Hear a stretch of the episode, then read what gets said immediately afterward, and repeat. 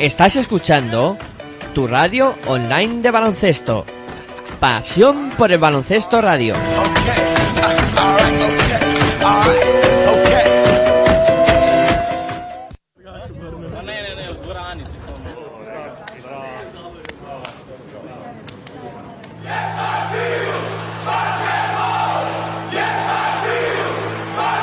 Listen to the good vibrations. The crazy game? Do you smell the scent of glory? Do you feel the hug of fame? Come and feel Slovenian fire. Feel the passion of our song. We enjoy the same desire. Don't think twice, just sing along. I feel power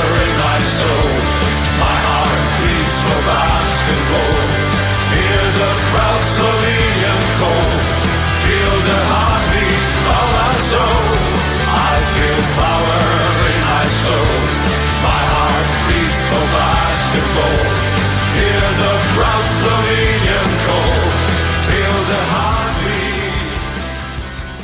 Hola, muy buenas tardes, eh, bienvenidos a Pasión por Baloncesto Radio y bienvenidos a este programa que se llama Defensa en Zona y donde en esta tarde de sábado vamos a abordar pues todo lo que va con- aconteciendo en las competiciones internacionales, tanto a nivel de clubes, ya sabéis, Euroliga, Eurocup, eh, FIBA Champions, etcétera, como también eh, esas competiciones internacionales entre equipos, entre selecciones, en este caso, eh, con la calificación para el Mundial de China 2019, que se está poniendo muy interesante y que estamos en medio de lo que se denominan ventanas. De esta quinta ventana todavía quedará una sexta ventana para acabar decidiendo que 32 equipos, o bueno, en este caso que 31 equipos acompañarán a China en ese Mundial de 2019 que nos van a mantener ocupados el próximo verano. Concretamente del 31 de agosto al 15 de septiembre de 2019, pues ya sabéis, tendréis una cita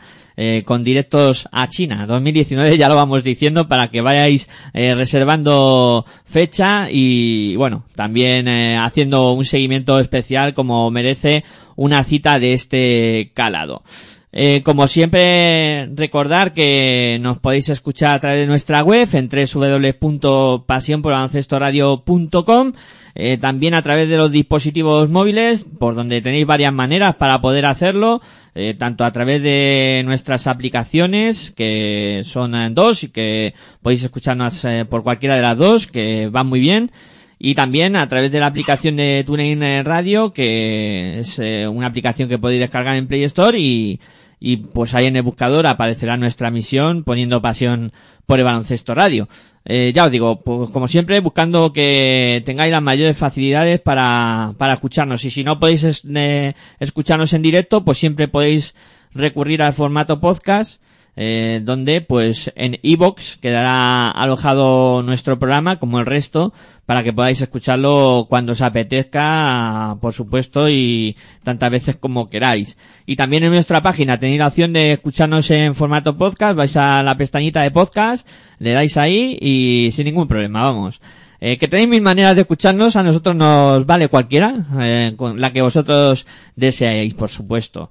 Y después de decir todo esto, que va pues siempre en el guion para que sepáis por dónde escucharnos, etcétera, queda presentarnos. Yo soy Miguel Ángel Juárez y me acompaña para hablar de estas competiciones internacionales Aitor Arroyo. Muy buenas tardes, Aitor, ¿qué tal? Muy buenas tardes a todos y todas. Pues bien, aquí estamos, ¿no? Para hablar de, baloncesto. Se me hace raro estar ahora mismo hablando de baloncesto eh, un sábado, eh, sin estar en una pista contándolo, aquí en los estudios de Pasión por el Baloncesto Radio. Pues aquí charlando, eh, para charlar un ratito distendidamente y tranquilamente de baloncesto internacional, como tú lo de- denominas, o competiciones europeas, y luego de esa fase de clasificación para el Mundial de China, ¿no? Tranquilamente, un sábado, desenfadadamente, sin presión ninguna y compitiendo, ¿no? Con el otro deporte, ¿no? Que, el deporte rey que le llaman, ¿no? Con esa que se le pegan patas a la pelota, ¿no? pues sí. Aquí estamos, nosotros por, con supu- por supuesto con nuestro singular estilo, pues eso, para hablar y, de básquet. Y darle las gracias a todos los que ahora mismo, pues, han decidido pasar una tarde baloncestísticamente hablando con nosotros, ¿no? Pues claro que sí. Hay, por supuesto, agradecerles que, que estén al otro lado, que es también algo muy importante para, para nosotros. Y venga, nos metemos en faena y comenzamos hablando de la Euroliga. Thank.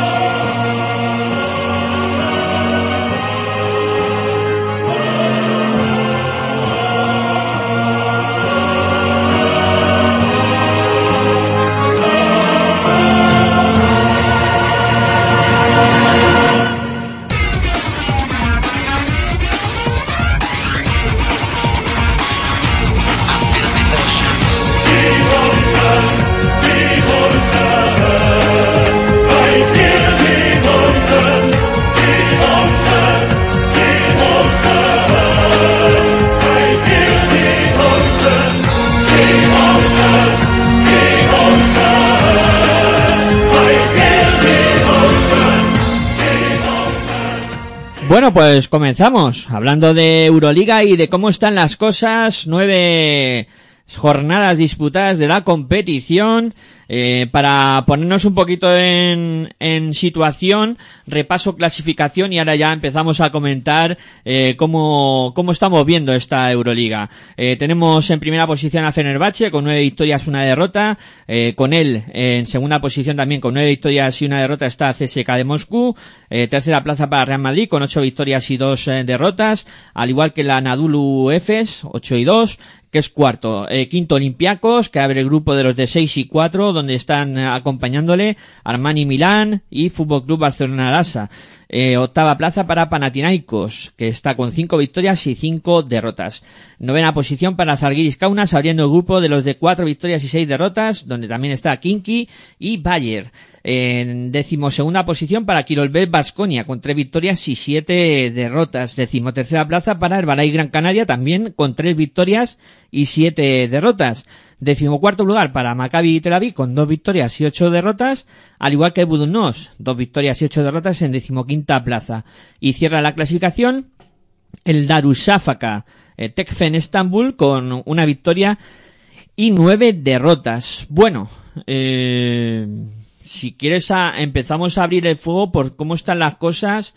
No llama la atención en, en la parte de arriba con equipos que se esperaba, ¿no? Que estuvieran ahí, como son Real Madrid, CSK, eh, Fenerbahce, eh, quizá lo, lo que más sorprende es lo de lo de F. Pilsen, eh, aunque ya también comentábamos en su momento que podía ser un equipo que, que fuera a ir creciendo, pero vamos, en principio la parte de arriba tú la, la miras y, y no llama la atención, ¿no? Se esperaba que todos estos equipos estuvieran ahí en, en esa zona delantera y, y no, no llama mucho la atención de que, pues, eh, este Efes, eh, Fenerbahce, sobre todo, eh, Fenerbahce, que, que es un equipo llamado a estar en, en Final Four, al igual que creo que CSK y, y Real Madrid, pero vamos, yo pondría en, en primer lugar en, para hablar un poco de, de estos equipos, que no se esperaba, vamos, esperábamos todos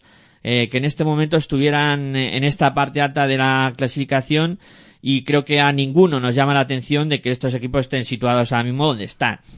Hombre, estos tres equipos que tú comentas, tanto Fenerbahce, CSK y Real Madrid, estos tres equipos la temporada pasada jugaron la Final Four junto a Zalgiris Kaunas, ¿no? Finalmente Zalgiris Kaunas quedó tercero por el- delante de CSK de Moscú, pero bueno, eh, están llamados a, a dominar ahora mismo tanto la Euroliga como el baloncesto europeo, diría yo, ¿no? Eh, sobre todo Fenerbahce y, y este CSK de Moscú. ¿Por qué dejó fuera de, de- ese dominio al Real Madrid? Eh, por el tema de que eh, ahora mismo tanto CSK como Fenerbahce tienen el dinero por castigo, ¿no? Y pueden ahora mismo fichar no todo lo que quieran Pero es que el Real Madrid hace maravillas, diría yo. Y eso que también eh, pone mucho dinero, no digo que no, y maneja un presupuesto bastante alto para lo que estamos acostumbrados en la Liga Andesa ACB, pero a nivel europeo de baloncesto hay presupuestos más altos que el del Real Madrid. Si solo nos fijamos en lo que en la parte presupuestaria del baloncesto en el en el Real Madrid, claro, si ya hablamos de fútbol, pues ya eh, apaga y vámonos, ¿no? Pero lo que es la partida presupuestaria para del Real Madrid en baloncesto con estos, si lo comparas con estos equipos, ya no solo con este, con estos dos, sino con otros equipos, tanto, bueno, ahora ya tanto los griegos no, ¿no? Olympiacos, Paratinaikos, que también manejan unos buenos y grandes presupuestos, no están tan alto, ¿no? Pero no están, eh, como estos- los transatlánticos que acabamos de decir de CSK y Fenerbahce, pero En Sí, también. Pilsen, eh, Milán, por Milán. ejemplo, esta temporada ha invertido y mucho. eh, estamos hablando de equipos que están metiendo y mucho dinero y por el bien del baloncesto. No digo que no esté bien, pero eh, un poco separando al Real Madrid de estos dos transatlánticos como son CSK y Fenerbahce y que el Madrid lo que sí que está haciendo bien es mantener un proyecto. Y ese proyecto lo lidera Pablo Lasso, que eh, actualmente es el actual campeón, el que defiende el título de esta Euroliga, ¿no? Y, Sí. y los resultados le avalan ahora mismo a, a este Real Madrid. Tiene mucho mérito, ¿no? Lo que hace eh, Pablo Lasso temporada tras temporada, saca máximo rendimiento a su plantilla. Eh, quizá este año en, en Euroliga, no digo en la, en la Liga Andesa CB porque eso es aparte, ¿no? Y en la Liga Andesa CB creo que con el nivel que tiene de plantilla le da para, para estar eh, bien situado, pero en Euroliga yo creo que el Madrid este año va a sufrir. Y me explico, la gestión de plantilla que tiene que hacer Pablo Lasso creo que es inmensa por, con jugadores que ya tienen bastante eh, son muy veteranos eh, por ejemplo eh, Felipe Reyes podría ser uno de ellos. Eh, Rudy Fernández que también eh, va cumpliendo años.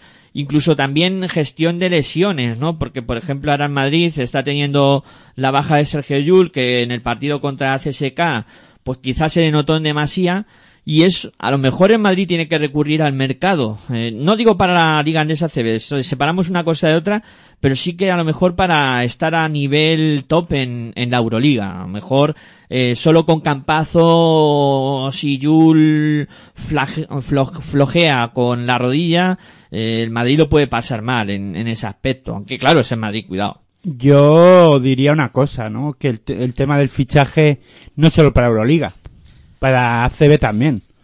Hay que rotar. Eh, no hay solo hay que, hombre, ya que traes un jugador para, eh, si el Madrid trae un jugador para suplir o en este caso para reforzar, mejor dicho, la posición de base, independientemente de que Sergio Yul se encuentre a un nivel top o a un, buen nivel para jugar o en, en caso de que se recupere de la lesión, eh, no le vendría mal. De todas maneras, un jugador más en la rotación en la posición de base, diría yo, ¿no? Porque la Euroliga exige mucho, de hecho, lleva dos derrotas consecutivas ahora mismo, con- ante Olympiacos y, y CSKA o Chesca de Moscú, y eso, pues, al final te hace pensar. Eh, es verdad que mientras no ha perdido, Nadie ha dicho nada. no, no hemos comentado nada. Ya no solo que no hayan dicho, ¿no? no hemos, ni siquiera nosotros hemos comentado algo, ¿no? Sí que, sí que al principio de la temporada yo comenté, ¿no? Que eh, el Madrid necesita un, un jugador más en la posición de base con experiencia, diría yo, ¿no? Porque eh, la temporada es muy larga y con unas exigencias altísimas y al Madrid solo se le exige ganar.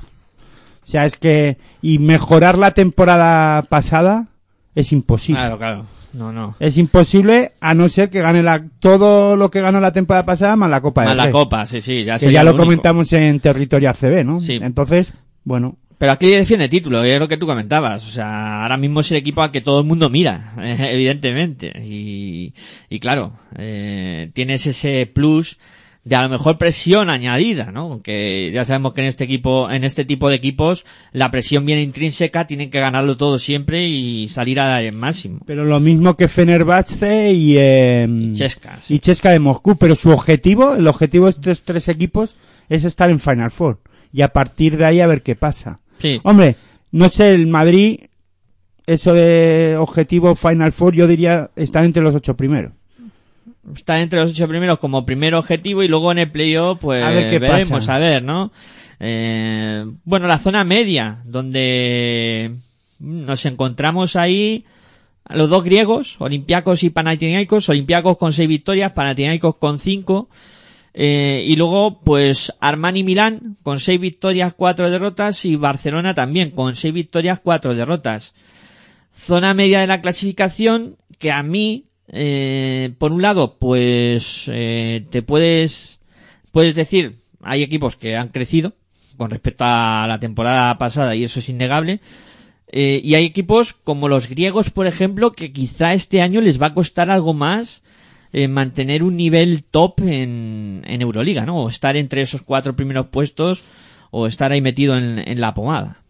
Te iba a decir, ¿no? Eh, que podíamos hablar un poquito de los equipos griegos, ¿no? Que siempre, o casi siempre, o temporadas anteriores, uno de los dos, o Olympiacos o Paratinaicos, o los dos, se han metido en, un, en la Final Four, ¿no? Siempre han competido. Llevan dos, dos temporadas, quiero recordar, o tres, no, ahora no Dos recuerdo temporadas, sí, sí. dos temporadas en las que les cuesta eh, mantenerse vivos en los cuartos de final. O sea, con opciones, ¿no? Siempre compitiendo para estar en esos ocho primeros de, de Europa, pero en los cuartos de final su rendimiento, no voy a decir que no ha sido, que ha sido malo, pero no han estado a la altura o, o también puede ser que estemos mal acostumbrados. ¿no? También es verdad que temporadas anteriores eh, han movido mucho dinero también los griegos y ahora mismo están por, por encima otros equipos, ¿no? Ya lo hemos comentado tanto con Fenerbahce, CSK y a partir de ahí Darussafak incluso que va último de esta de esta competición compite con presupuestariamente diría yo con, con Olympiacos y Paratinaikos. No quiere decir que estén a la par, pero que sí que les compite y que sí que los jugadores ya no solo miran a Grecia eh, y a los equipos top de, de Turquía, ¿no? Sí, yo creo que hoy por hoy, eh, lo que tú comentas, el nivel de, de los equipos griegos, pues ha decaído algo en, en lo que, o a lo mejor no decaer, sino que ellos han mantenido, pero viene empujando, pues eso, los turcos, Milán, que tiene un presupuesto excepcional y que también pues, po- podemos decir que el crecimiento de Milán viene dado por eso, porque ha invertido muchísimo dinero. Y claro, no todos los años te vas a equivocar. Es que el año pasado, a mitad de temporada, se trae un jugador de la NBA como Kuzmiskas. O sea, claro, y eso marca mucho lo que es eh, la composición de una plantilla. Y este año en verano tiran la casa por la ventana. O sea, claro, eh, es- era raro que Milán volviera a repetir una temporada como la del año pasado, que estuvieron eh, filtreando con la última posición en la Euroliga, al final no fueron los últimos, pero estuvieron en la zona baja y no se podían permitir otra temporada del mismo calado. Luego es que también eh, Olympiacos, por ejemplo, apuesta por el jugador griego, ¿no? No quiere decir que el nivel de los, del jugador griego no sea bueno, pero no, no es igual que otros equipos que apuestan pues por otro tipo de jugadores que destacan en otras ligas, ¿no? Y aquí, pues bueno, eh, igual que para, no, para Tinaikos no tanto, ¿no? No tira tanto del equipo de jugadores griegos en sí, pero bueno, también tiene lo- alguno. Y eso pues marca un poco, ¿no? Eh, marca el estilo, Olympiacos marca un estilo, su estilo es jugar o intentar tener a los mejores jugadores griegos en su, en su plantilla. Y luego es que además, claro, Spanulis, por ejemplo, siempre otras temporadas ha sido un jugador clave. Aquí sigue siendo un jugador referencia para ellos, pero claro, como tú- también has comentado tú del Madrid, ¿no? El, el tema de, de, de la edad y de... Yo no diría de- que suman años, yo digo que suman muchas temporadas ya. ¿no? Sí.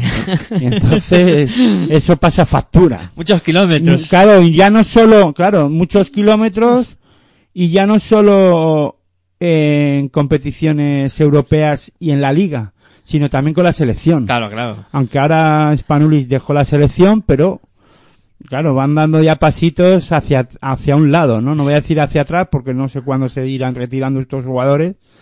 Yo, el tema de Spanulis, pues eh, para mí sería que nunca Esperemos que nunca, ¿no? Pero claro, si yo peino canas, él ya también las va peinando, ¿no? Sí, este año se ha retirado Navarro, el siguiente de los grandes, digamos, así por ponerlo entre comillas, que se tiene que, que retirar es Spanuli, ¿no? Es por edad y por tiempo en, en todos los sitios, como tú comentabas. Selección, ha sido el referente de Grecia, el referente de Olympiacos, eh, y ha estado mucho tiempo jugando a baloncesto seguido, sin descansar veranos, etcétera, etcétera. Yo creo que ahora mismo el máximo anotador o uno de los jugadores más destacados de, de, mm, de Olympiacos es Milutinov. Milutinov, sí, sí. A ver, no quiere decir que no esté bien, pero para mí si Milutinov es el mejor o el más el máximo anotador, Es un cambio de tendencia. pues algo está pasando en Olympiacos, Claro, por claro. ejemplo, ¿no? Sí, sí, sí. Es Si no es. Printesis, no es Spanulis, Spanulis, claro. pues cuidado, ¿no? Eh, está marcando un poco la eh, marcando otro tipo de, de equipo, ¿no? O de, mejor dicho, de juego o que referente a otros jugadores, ¿no? Y ahí, bueno, te, te da un poco que pensar, ¿no? Y luego también yo creo que habría que entrar en debate y no sé a ti qué, qué pensarás.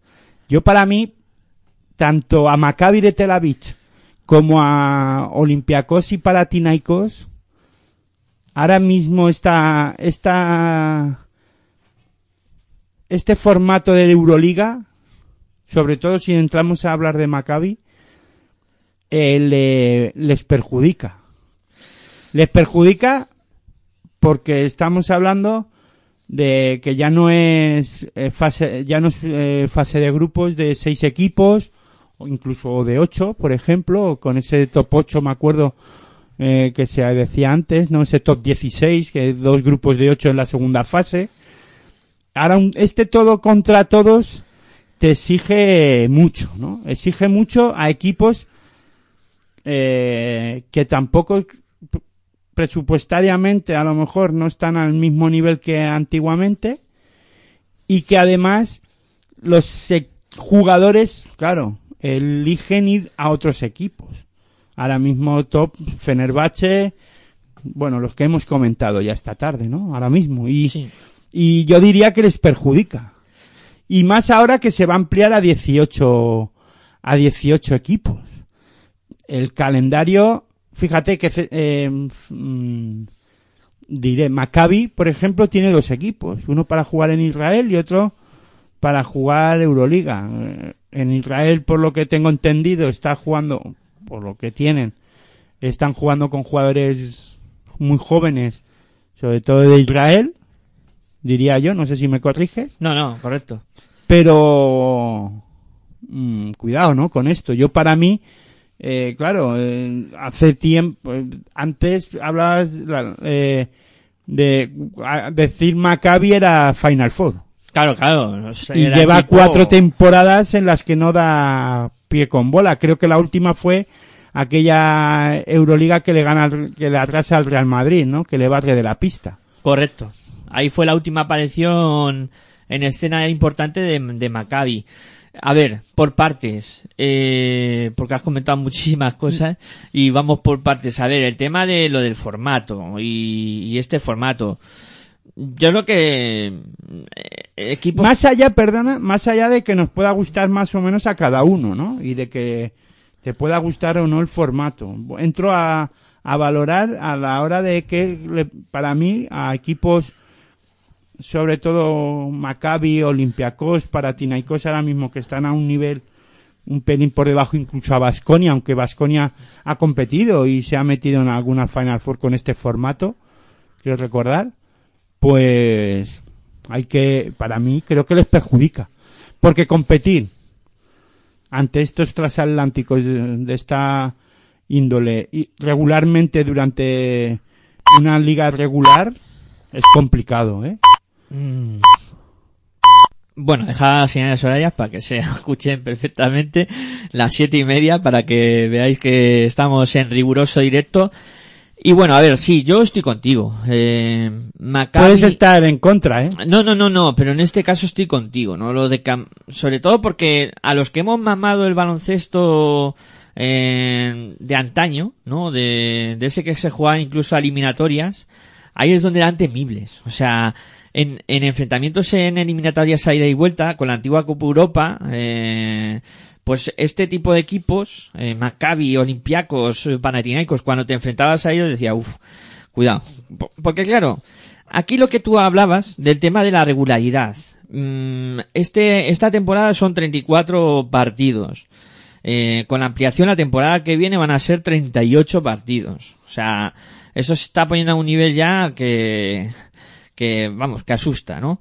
Entonces, eh, mantener eh, una regularidad durante tanto tiempo a, a este tipo de equipos yo creo que les cuesta mucho trabajo. Y es lo que tú dices, al final, el tema económico es muy importante. ¿Por qué? Porque plantillas poderosas eh, pueden realizar una rotación eh, muy completa y al final eso marca. Pero estamos hablando de un de un Maccabi de Tel Aviv que tiene dos equipos, ¿eh? Sí, pero... Que maneja dos equipos y eh, uno lo, ha- lo maneja para o lo emplea para jugar Euroliga y otro para jugar en en, en la liga local.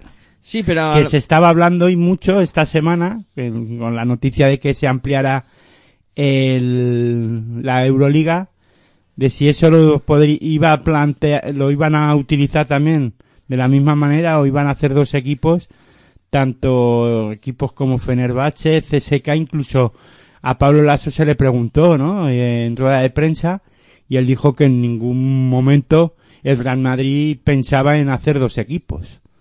Sí, ¿no? Es, es Pero que, está plante- pero sí está manejando rotación de, de la plantilla. Claro, claro. Eh, de momento no dos equipos, pero sí Pablo Lasso con- trabaja con plantilla de 16 jugadores que siempre tienen que descartar a cuatro en la grada. O sea, no tiene 22, que supondría dos equipos, pero sí ya maneja 16 jugadores. O sea, está... 24 sería, o sea, ¿no? 24, perdón, eso. 24 serían dos plantillas de 12 completas, pero sí que está manejando ya 16 jugadores. O sea, yo creo que los dos equipos no, porque eh, a lo mejor es inviable, ¿no? El tema presupuestario, mantener eh, dos equipos y, y encima con garantías, pero lo que es eh, plantilla muy amplia sí que va teniendo, ¿no? Entonces, con respecto a esto, yo creo que sí, este formato perjudica a equipos, digamos, que no son top a nivel presupuestario. A lo mejor Maccabi sí que lo podíamos incluir en esa faceta de equipo top en, nivel presupuestario. Pero también eh, coincido contigo que las últimas temporadas Maccabi pues ha estado mal o peor que mal. Ha estado muy muy gris en esta competición. Eh, con respecto a lo de la ampliación. Vamos a hablar de ese tema también. Eh, también, como lo han mencionado, yo creo que Ah, vale. sería bueno decirle a nuestros oyentes, para que imagino que todo el mundo conocerá, pero la temporada que viene, eh, temporada 2019-2020, eh, la Euroliga pasa a tener 18 equipos, a los que están eh, con Wilcar, a los 11 que, que tienen licencia Plaza digamos, fija, sí, mejor dicho, para, para no liar a para no liarnos. Claro. Para los que tienen plaza fija, pues 11 más invitación también para Bayern Múnich. Bayern Múnich, dos temporadas invitado a una Euroliga de 18 equipos. Correcto. Y eh, Asbel Billerban, que el año que viene es equipo invitado. Pero también. solo es un año, eh, Un. No sabemos si a Villersban se lo van a, a renovar o no. Eso es que eh, no entiendo nada. de Yo verdad, tampoco. Yo tampoco. O sea, Yo entiendo, bueno, entiendo. No me gusta nada lo de las 11 eh, plazas fijas, que todos sabemos quiénes son, más o menos. Eh, Sí, lo podíamos repasar rápido. Los dos griegos, Olympiacos y Panathinaikos, tres equipos españoles, Madrid, Basconia y Fútbol Club Barcelona Lasa, el CSK, CSK de Moscú, Maccabi, eh, Olimpia Milán, eh, los dos eh, turcos, Fenerbahce y F. Pilsen. Bueno, Darusafaka no sería invitado. No. Claro que es turco. Los dos turcos que tienen plaza fija son eh, Fenerbahce y F. Pilsen y quedaría el lituano, que es el Zalgiris. Kaunas. Vale, esos son los 11 equipos con plaza fija. Que me parece que eso habría que cambiarlo. Pero bueno, eso es otra cuestión. Luego le sumamos otras dos plazas fijas, por lo menos para la próxima temporada, que son la de Bayer y Albert Villerban, y luego quedan cinco plazas que se decidirán. Sí, como hasta esta fecha, ¿no? Era, me imagino que el, la Liga ABA, Eh, la ABA League, ¿Correcto? los que, Eh, que es la liga de los Balcanes, que Exacto. disputan ahí los croatas que se juntan para jugar Serbia, serbios, croatas, macedonios y, y tal. sí. Eh, luego tenemos el Que campeón este, de- que este año, o esta temporada, perdón, el equipo que representa esa competición al, a la League es el Budosnok, Sí.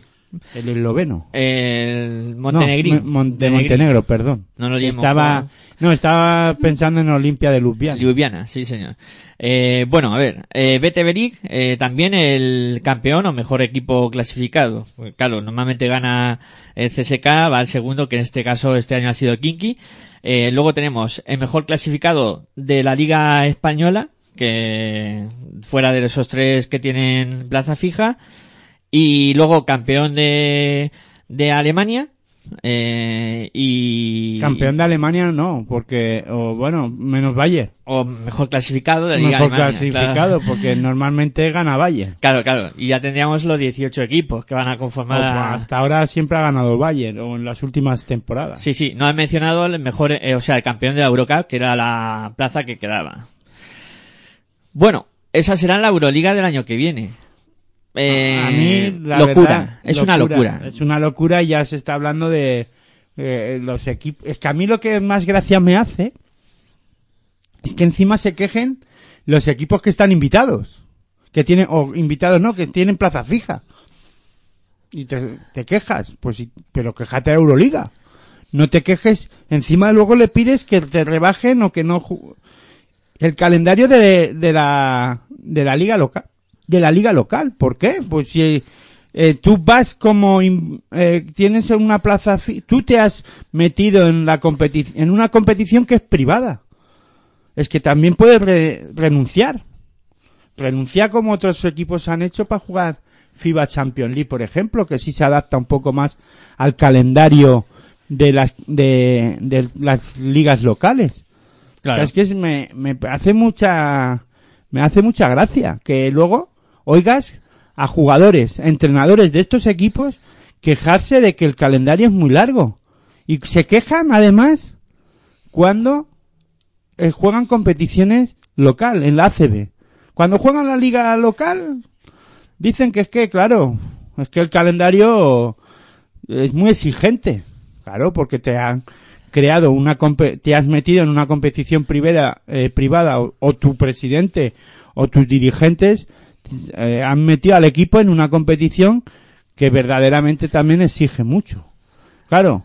Y claro, ¿qué pasa? Que la liga local, eh, en este caso la ACB, y hablo de los equipos españoles, pues la ACB también exige.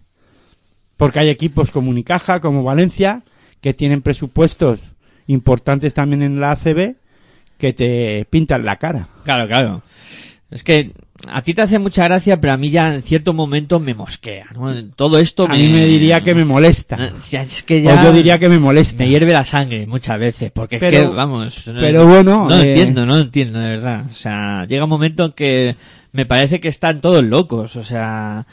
eh, Es igual que, que ahora Eurocup y FIBA Champions para, la Euroliga sigue jugando, o sea, da lo mismo. Sí, para, para la, para la, eh, en este caso para la, la fase de clasificación para el mundial. Pero claro, es que si no paran alguna competición, las selecciones no pueden, no podrían jugar, diría yo, ¿no? Claro, Porque claro. ahora encima, muchos, muchos equipos de todas las ligas están en competiciones europeas, que es otra cosa que a mí me parece, vamos, Claro, la CB 10 equipos en 10, competición. 11 equipos, podían haber estado 11. Podían haber estado Con 11. estudiantes. Sí, sí, sí, es una locura. O sea, Creo es- que eran 10 y ahora, y estudiantes 11. Era o- el undécimo, sí, podía haber sido estudiantes, sí señor. O sea, y claro, se da la paradoja, la padaro, pa- Paradoja. Paradoja, joder, que bien lo dice Aitor. Esas palabras que yo de vez en cuando se me quedan ahí eh, atascadas, pero que estaban jugando Herbalife contra Darusafaka y al mismo tiempo estaba jugando España contra Turquía. Que- En Turquía. En Turquía, es que es, que es una auténtica locura, ¿no? Todo esto. Pero que es lo que, o sea, el año que viene es lo que tenemos. Eh, Euroliga de 18 equipos, eh, cuatro jornadas más, eh, cuatro semanas que habrá doble partido de Euroliga más. O sea, si se quejan ahora del calendario apretado, la temporada que viene, que se agarren los machos, jugadores de equipos eh, implicados en la faena. Ya no sé hasta qué punto eh, te sale rentable jugar es, eh, la Euroliga, eh, ese tipo de competición que te destroza. Físicamente eh, los equipos van a acabar destrozados. Sí, además, hombre, lo que pasa que económicamente, te- porque aquí ya no se mira lo deportivo. O sea, estamos en un, un momento eh, deportivamente hablando y ya no solo en el deporte de la canasta, que solo se mira lo económico, solo, y lo televisivo. La televisión manda, según todo el mundo dice que la televisión manda Es verdad. y que hay que el producto ahí, pero tampoco hay que meter el producto a la gente a capón ni todos los días, venga, porque al final la gente, ¿sabes qué pasa? Que se aburre, Se aburre, eh, se aburre. se acaba aburriendo. Si lo que hay que hacer es dar un producto de calidad. Pero no siempre Olympiacos, Real Madrid, es que yo creo que nos estamos confundiendo, porque a lo que le gusta, creo que la mentalidad europea y lo- la mentalidad de la gente, digo yo, yo no sé, yo hablo por mí, es ver a, tu- a los equipos y a tu equipo, a los equipos, eh, pelear por un título, pero pelear en, bueno, pues no hace falta meterlos ahí como si fuera ahí a los leones, venga, os saltamos ahí y es que esto es una, ya no es una competición entre equipos europeos de gran nivel. Yo creo que ya eh, eh, de jugar una eliminatorias eh, y disputar, ya creo que es una de estas de resistencia. Aquí ya gana el mejor, sí, digo, pero también el que más resiste, el que acaba llegando con menos problemas a la, al final de la temporada, físicos, mentales y de todo tipo. Y fíjate, hay jugadores que nunca habían arrastrado lesiones. Sergio Yul ya la temporada pasada una lesión gravísima y en esta no se ha recuperado pienso del todo y está teniendo problemillas físicos eh, y hay otros jugadores Sí, sí. y lo que no vale es decir, no es que en verano no descansan, que también. Pero es que las palizas que se están metiendo eh, los jugadores, es que estamos juga- están jugando. Quieren emular un- la- ahora mismo a una NBA. O sea, y eso no es. Yo pienso que, claro, con ACB y con Euroliga, Ya formas... y lo que no vale, pero es que lo que no vale es luego debilitar a la liga local. Es que yo pienso, es que aquí además se, y esto es algo que también habíamos comentado ya alguna vez, que se, se juega, vamos, se está intentando clasificarse a, o en este caso, hay equipos como el Madrid, por ejemplo, Vasconia y, y Fútbol Club Barcelona Lasa, pues que hacerlo mal en, en la liga local no, no pasa nada. No castiga. Y no, le castiga que en Europa lo haga mal tampoco. Tampoco. O sea, es que puede- podrían estar todas las temporadas sin hacer nada, que se clasifican sin esfuerzo ninguno para una competición como la, la Euroliga. Y para mí pienso que la Euroliga es lo máximo que puede llegar a, a conseguir un equipo. Pero con esfuerzo en una liga como la local, ¿no? Incluso Y- para la imagen, perdona Hitor, incluso para la imagen de Euroliga, eh, creo que es más respetable que te ganen la plaza por juego y que pelees ahí y tal, que no que, vengan la- invitados. Y que, claro, y que la gente vea que hay un equipo en Europa que gana su liga o que llega a cuarto, por ejemplo, de la liga de local, me da igual CSK, me da igual quien sea, que y que demuestre que luego es el mejor de Europa, pero sin sin tener esa plaza fija, ¿no? Porque al final lo que hacen es que lo, es que Euroliga ya es una liga normal y corriente y que no tiene para mí ahora mismo sí me gusta, ¿por qué? Porque se enfrentan los mejores equipos de Europa, eso no lo podemos negar, pero bueno, como algo más. Antes tenías ilusión, Joder. antes ve- dice, porque ahora ya, por ejemplo, viene CSK de Moscú a Madrid y ya dice, bueno, si es que este, si esta temporada no lo puedo ver, A la que viene. a la que viene lo veo. Claro. Claro, claro. No, sí, ahí también hace mucho eso, ¿eh? O sea, es decir, es que este partido, si no lo ve ahora, vete a saber cuándo. Y antes, también en la tele. Antes ponías un Real Madrid CSK de Moscú y era lo más. O un Olympiacos Fútbol Club Barcelona Lasa. Ahora dices, bueno, pues si no lo veo ahora, lo puedo ver la temporada que viene, o veo el partido de vuelta, o, pero no, no es lo mismo que antes. Claro, claro. Para mí, ¿eh? No tiene ese gusanillo, esa cosilla, es verdad. Sí, eso se ha perdido. Eso se ha perdido con, con todo esto. Eh, nos hemos desviado mucho de donde estábamos. Ya han dicho, por eso he empezado diciendo que íbamos a estar distendidamente, tranquilamente. No hemos hablado nada de la primera, de la ulti- de esta última jornada de la Euroliga. Sí, pero ya como estamos, a, como, como tú dices, de manera extendida, creo que debemos de abordar también eh, cómo está Vasconia o cómo está el Fútbol Club Azonarasa, que yo creo que también eh, al aficionado español le gustará saber qué opinión eh, tenemos con respecto al papel que están desempeñando por el momento tanto Fútbol Club Azonarasa como como Vasconia. Si quieres empezamos por el Fútbol Club Azonarasa que está situado con seis victorias, cuatro derrotas, que ha experimentado cierta mejoría, pero que a mí eh, siempre me deja ese pozo de, ay, no sé, dudas, muchas dudas con el Fútbol Club Barcelona. Bueno, pero está, es lo mismo que con Maccabi, es lo mismo que con Vasconia, o es lo mismo que con Milán, por ejemplo. Hay que competir con los grandes equipos de arriba.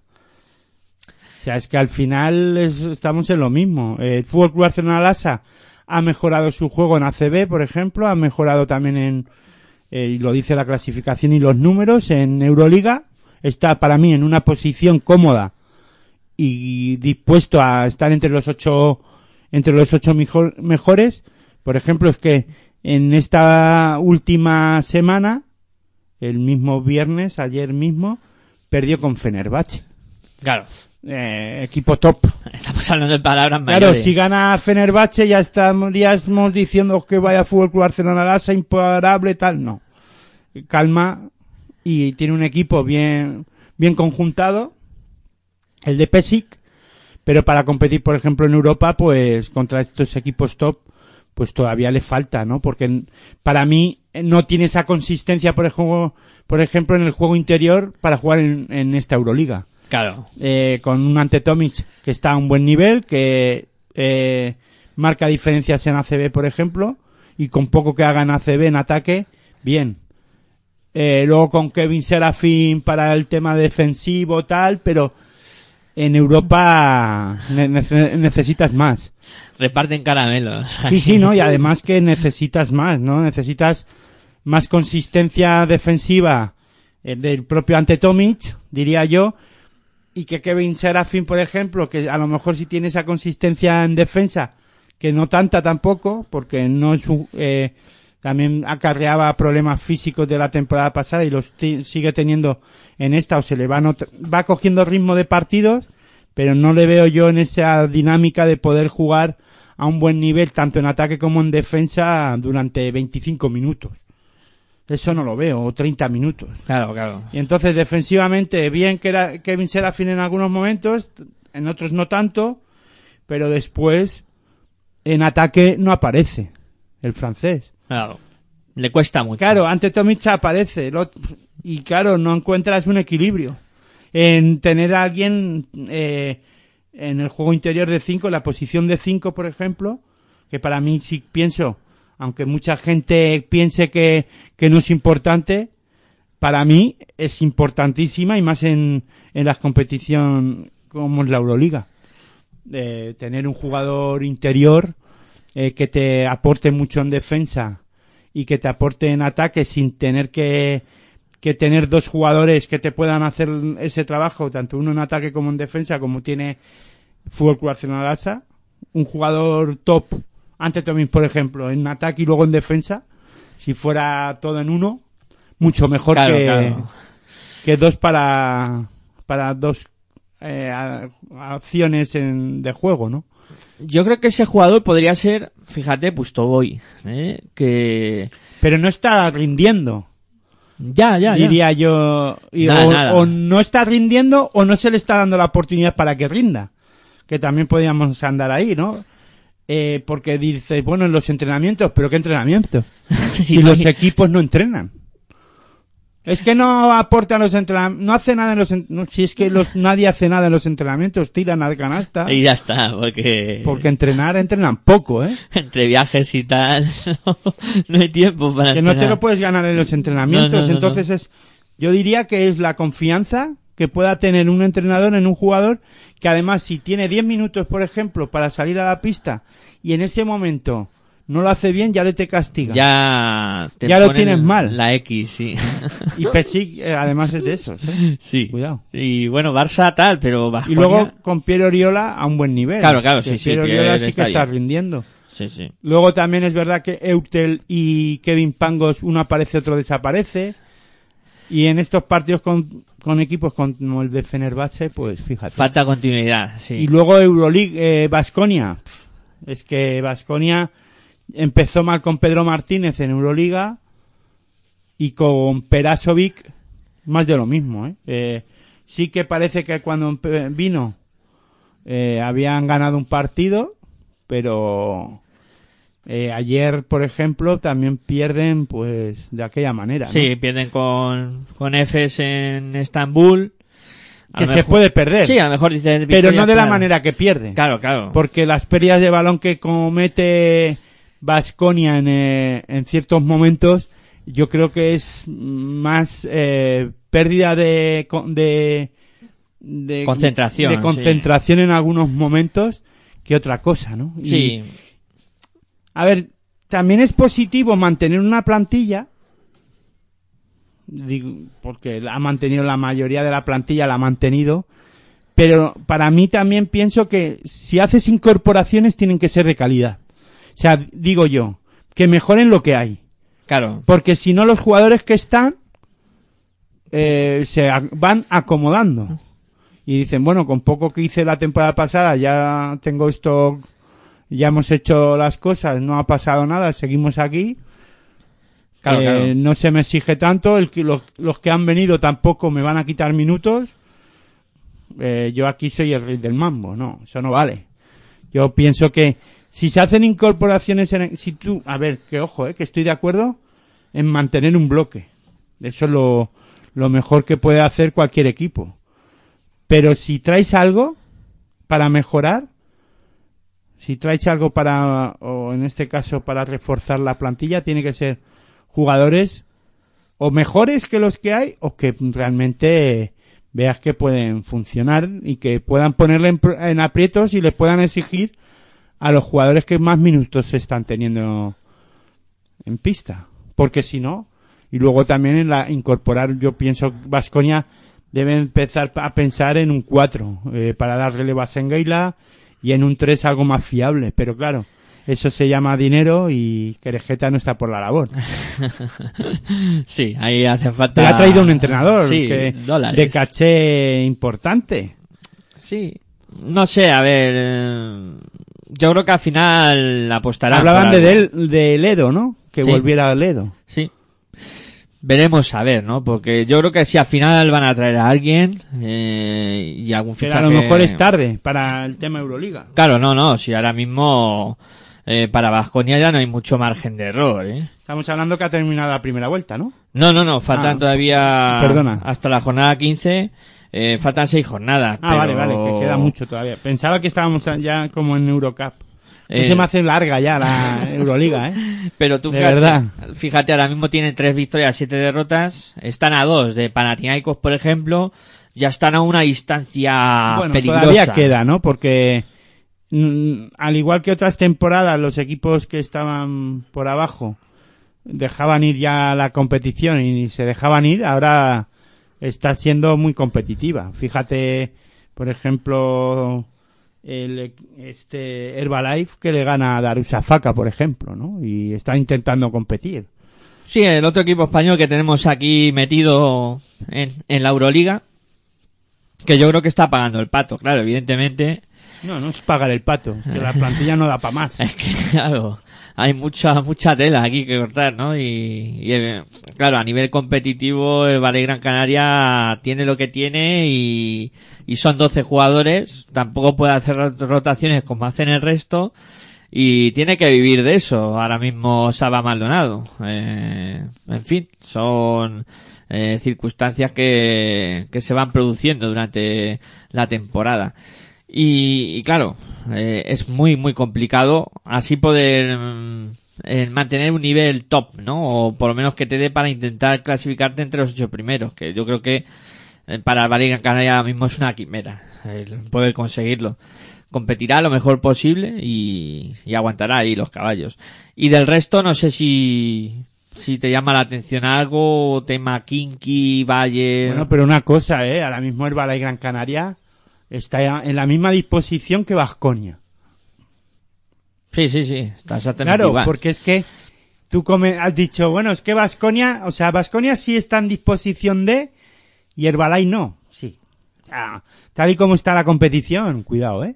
Yo no, a ver, no voy a decir, yo no voy a apostar Nada a que, descartable. no voy a, a apostar porque eh, Herbalife se meta, porque ahora mismo creo que no es así, o dicen los números, ya no solo los números, sino el, el juego en sí y sobre todo lo que le cuesta sacar partidos a Herbalife fuera de casa, que es la primera que consigue en este caso ante el colista, el Darusafaka, que no está compitiendo a un buen nivel en tampoco en Euroliga, en esta Euroliga, pero cuidado, eh, con Herbalife. Yo no descartaría que Herbalife Gran Canaria hasta última hora tenga alguna pequeña opción de estar en, en el top 8, eh.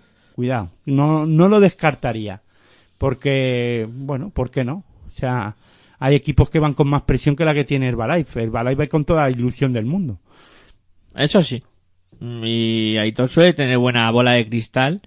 Suele ser certero en sus pronósticos, o sea que habrá que tenerlo en cuenta de aquí a final de, de esta Euroliga, a ver qué papel hace el, el Herbalife Gran Canaria. Más Bien. que nada porque hay equipos que sí que están no obligados, pero sí a, llamados a tener que pelear por estar en ese top 8.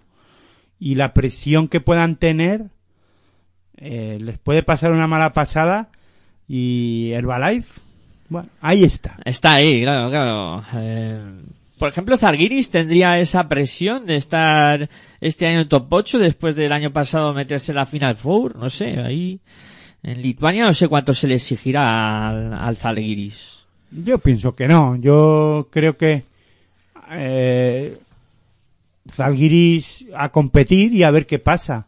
Ha subido, estamos, a- llevamos todo el, el rato que, que llevamos hablando de esta Euroliga, hablando de, de que ha subido el nivel de ciertos equipos. Eh, la temporada pasada Zalgiris pienso que tenía mucho mejor equipo que esta temporada, ha bajado la calidad pero bueno, también es verdad que trabaja con jugadores, con muchos de, de Lituania, ¿no? Y eso es también de agradecer. Y Producto hay, que, nacional. y hay que tenerlo en cuenta, ¿no? Sí, sí. Todo eso. Bueno, pues Budunos, Kinky, Bayer, no sé, ¿no? Equipos que Bayer tiene un buen equipo. Sí, a mí los alemanes no me disgusta cómo, cómo juegan y, y el bloque que tienen formado. Kinky ya sabéis que depende mucho de Svez, eh, pero las últimas jornadas están sin él y, y el equipo está ganando partidos, ojo, eh, cuidado también con ese aspecto. Van a ser los grandes animadores, en, en definitiva, de la Euroliga. Tanto Kinky, Bayer, eh, como pues Vasconia, Herbalife, como tú comentabas. A los que sí que veo un poco más fuera de punto son eh, tanto a Budunnos como a, a Darusafaka, que tú comentabas que Darusafaka, uff, eh, es un equipo muy cogido con pinzas, ¿eh? Bueno, cuidado con Budosnok, que es un ejemplo también eh, muy parecido al del Balay Gran Canaria, que han ganado eh, la temporada pasada ganaron la la Bali contra todo pronóstico per- y consiguen meterse como Cenicienta hablaba la gente y ojo que ya lleva dos victorias y muchas y compitiendo, eh, ojo, sobre todo en su pista compitiendo que no es que no nadie se puede dormir en en la pista de Budosnok, ¿no? Cayó el CSK allí, o sea, la derrota Y, que tiene CSK Y este y Vasconia y Baskonia. Sí, sí, sí. en Poldorica. Sí, sí. Los dos, los dos equipos han mordido el polvo allí, como que- tú dices. sí, ¿no? Sí, sí, sí, Vasconia y CSK. Son los dos equipos que han caído derrotados en Podgo- Podgo- joder. Podgorica. Podgorica, que muchas veces las palabras se me atragantan, ¿no? Pero sí que, como tú comentas, en sus propias vistas, equipo a tener en cuenta. Y creo que hemos metido un buen repaso a la Euroliga, cómo están las cosas, cómo será la próxima Euroliga, etcétera. Como hemos dicho, en ambiente distendido, esperemos que pues, vosotros también hayáis disfrutado de este ratito de hablar de Euroliga. Ahora vamos a cambiar el tercio. Eh, hacemos una breve pausa y comentamos cómo está también la Eurocup y la FIBA Champions, eh, donde hay también equipos españoles que se están batiendo el cobre. Venga, pausita y seguimos con Defensa en Zona, aquí en Pasión por Baloncesto Radio. Si sientes la misma pasión del mundo de la canasta como nosotros, escucha tu radio online de baloncesto. www.pasionporbaloncestoradio.com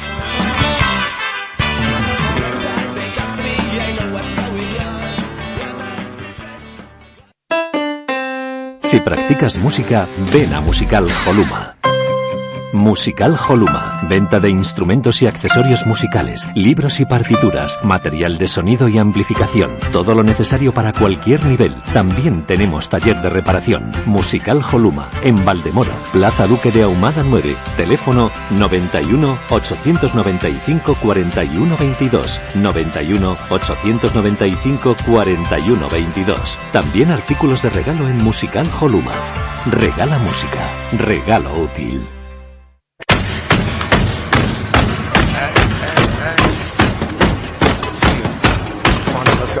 Estás escuchando tu radio online de baloncesto. Pasión por el baloncesto radio.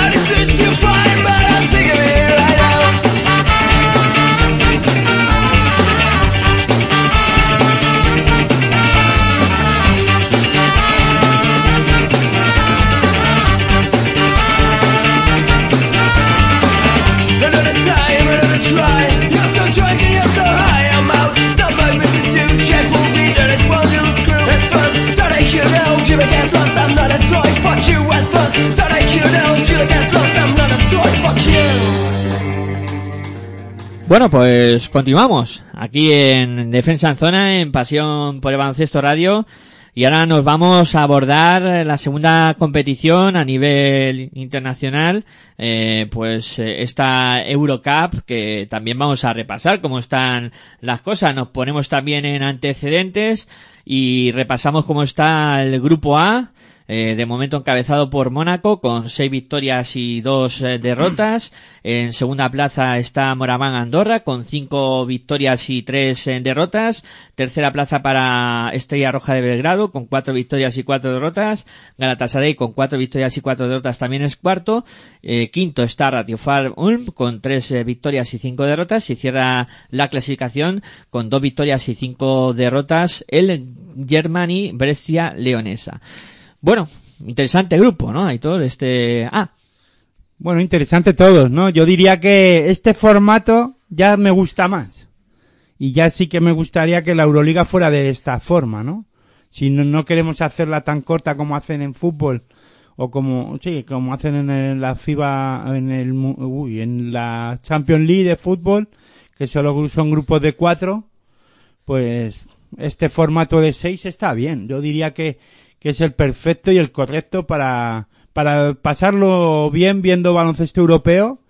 Y en Euroliga yo creo que ah, pues cuatro- podrían copiar, sí. podían copiarlo, ya, ya se hizo en otras ocasiones. Sí, ¿no? sí, sí. Y- pero bueno, Bertomeu piensa que es mejor ahí a los Leones, como he dicho antes, y, pero bueno, vamos a hablar de este grupo A, ¿no? Un grupo A en el que sí que es verdad que tenemos ya al Mónaco en el top 16, eh, con esas seis victorias y dos derrotas. Hay que recordar que quedan dos jornadas para que concluya esta primera fase de esta Eurocup. Y como digo, ¿no? En el top 16 ya está el Mónaco.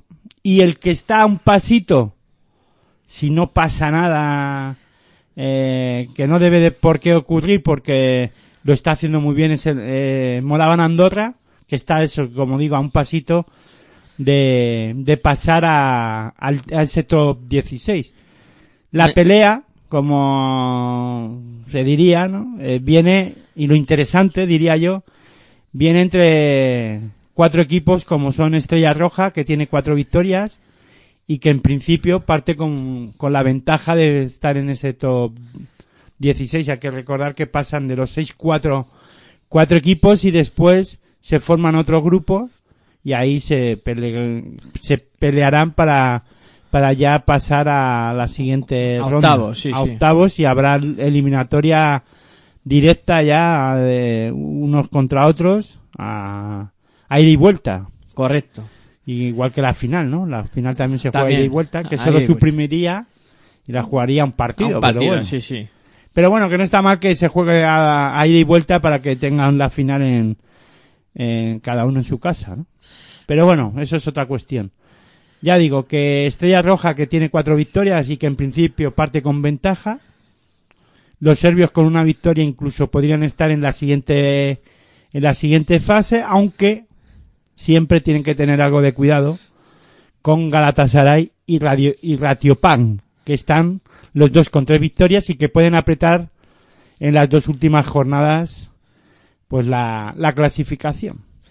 Y luego, con menos opciones, siempre en este tipo de competiciones, eh, eh, tienen op- alguna opción remota, pues eh, Brescia. Ger- Germany Brescia, Sí. que necesitará, como aquel que dice, un milagro para clasificarse, pero bueno, también tienen sus pequeñas opciones, ¿no? Todavía, todavía puede luchar, sí señor, el conjunto italiano. Eh, veremos a ver, ¿no? Pero Andorra me está gustando cómo está jugando en la Eurocup. Sí, esta temporada, yo creo que la, la, la temporada pasada le aprendió, eh, cogió experiencia y en esta se lo ha tomado de otra manera, ¿no? Sí, sí, sí, sí. Eh, bueno, grupo B, eh, donde también nos ponemos en situación y repasamos cómo están las cosas. A falta, como bien dice Aitor, de dos jornadas. Tenemos a Lokomotiv Kuban con seis victorias y dos derrotas primero. Segundo, Alba de Berlín también con seis victorias y dos eh, derrotas. Cedevita Zagreb es tercero con cinco victorias y tres derrotas. Cuarto, Stofas Bursa con cuatro victorias y cuatro derrotas. Quinto, Limoges con dos victorias y seis derrotas. Y cierra la clasificación Arca Gidinia con una victoria y siete derrotas. Yo diría que este grupo B es el más, el menos igualado, ¿no? Sobre todo por la cantidad de equipos top, yo diría que podrían estar perfectamente jugando Euroliga, ¿no? Alba Berlín y Cedevita, por ejemplo, Cedevita la temporada pasada estuvo jugando Euroliga. Y Alba de Berlín hasta hace tres temporadas también era el equipo alemán que estaba en esas posiciones, o hasta hace poco, a lo mejor no tres temporadas, pero sí cinco Sí, pero... era Alba de Berlín uno de los equipos que estaba en esa Euroliga, ¿no? Y luego lo que es Lokomotiv Kuban. Estamos hablando de que Lokomotiv Kuban podía estar perfectamente sustituyendo a, a Hinky, incluso a CSK de Moscú en la propia Euroliga. Como digo, tres plazas ya asignadas para el top 16, pero no asignadas por a dedo, sino porque se lo han ganado en, en la pista y como bien ha dicho, ha, perdón, ha comentado Miguel Ángel, la clasificación lo ha dicho, ¿no? Eh, están marcando las diferencias Sí, sí. en, en dicho, en dicho grupo. Todavía hay, al menos lo que sí nos queda es que por la cuarta plaza, eso lo que hace tener tres equipos que eh, estén marcando la diferencia, pues que deja un resquicio de que no lo podamos pasar bien peleando por la última plaza para pasar al top 16. A un paso de conseguirlo está el Tofas, que es turco, que también maneja bastante dinero y que puede competir a un buen nivel en Europa en la segunda eh, en el segundo peldaño de, del baloncesto europeo diría yo aunque no creo aunque la FIBA Champions League Estaría ahí. estaría ahí peleándole para mí la posi eh, en ese ahora mismo peldaño no Sí, pero sí. eh, dejémoslo ahí ya que esta esta es la segunda competición de, Euro- de Euroliga y por años pues vamos a a mantenerlo como en el segundo peldaño de Europa, ¿no? Si me lo permitís. Pero ya digo, ¿no? A un paso de conseguir esa, ese puesto cuarto para pasar al, al top 16 el Tofas, se lo está peleando a Limos, que, que es verdad que solo necesitaría Tofas una victoria, pero, o una derrota del propio Limos, Claro, pero claro. que tiene dos victorias para continuar a la, la siguiente fase, ¿no? Sí. Ahí el que paga el pato es el arca Gidinia. Los polacos que... Es que se bueno. nota mucho, ¿no? La diferencia. Nivel... Es que yo pienso que este equipo debería estar en FIBA Champions. FIBA Champions, sí, Pero sí, bueno. sí. Ya sin opciones, como dice Miguel Ángel, el Arca Girinia, junto, conjunto polaco, perdón, que no podrá pelear en este caso por estar en ese top 16. Pues sí, el grupo C también interesante, con Valencia, que es primero, con seis victorias y dos eh, derrotas. En segunda plaza el LDLC Asbel Villerban, con seis victorias y dos derrotas también. Tercera plaza para Zenit San Petersburgo, con cuatro victorias y cuatro derrotas. Cuarta plaza para Tour Telecom, con tres victorias y cinco derrotas. Quinta plaza para Dominity Energía Trento, eh, con tres victorias y cinco derrotas. Y cierra el grupo Partizan de Belgrado, con dos victorias y seis derrotas. Antes de hablar de este grupo C, quiero decir que la semana que viene, este lunes no, el lunes que viene, pues ya traeremos más datos de jugadores, jugadores destacados en esta, en esta competición de la, de la Eurocup. En el grupo C, como dice Miguel Ángel, pues ya ha clasificado el, uno de los, otro de los equipos que representan a la Liga Andesa ACB, al baloncesto español, el Valencia Basket, que ya está clasificado junto a las Belvillerban, ambos con seis victorias y para mí los que han dominado este, este grupo. La pelea, como siempre, siempre eh, nos centramos en algún sitio y ahí donde hay tragedia En el lío, en el lío. en el lío, pues nos fijamos, pues la pelea se centrará en las otras dos plazas. En la plaza tercera y cuarta para el top 16 del grupo C. Eh, con opciones para los cuatro, son cuatro equipos. Zenit parte con ventaja, como ha dicho Miguel Ángel, con cuatro victorias. Eh, cuatro victorias, Tour Telecom también, y Dolomiti Energía Trento tienen tres. Tienen opciones, como quería decir, ¿no? Eh, cuatro victorias tiene Zenit, lo voy a decir mejor.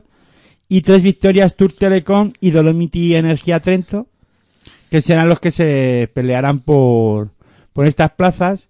Mínimas opciones le doy, con dos victorias que tiene Partizan, que es el que parte con más desventaja Fíjate, equipo histórico, ¿eh? pero no sería pero no sería nada descartable pero Partizan creo que tiene una plantilla mm, bueno bastante tiene Partizan con sobrevivir no Sí, sí. porque eh, ha está pasando por muchos problemas económicos un equipo histórico del baloncesto campeón de Europa de Euroliga podríamos decir y que, bueno, como digo, pasa por problemillas económicos, estuvo a punto hasta de desaparecer, pero bueno, ahí sobrevive, ¿no? Y ya ha vuelto a las competiciones europeas a competir ahora mismo en Eurocup otra vez. Sí, señor. Y vamos con el último grupo, el grupo D, que también está de la siguiente manera. Unicaja de Málaga es primero, con siete victorias y una derrota, al igual que Unis Kazán, eh, también en segunda plaza, con siete victorias y una derrota.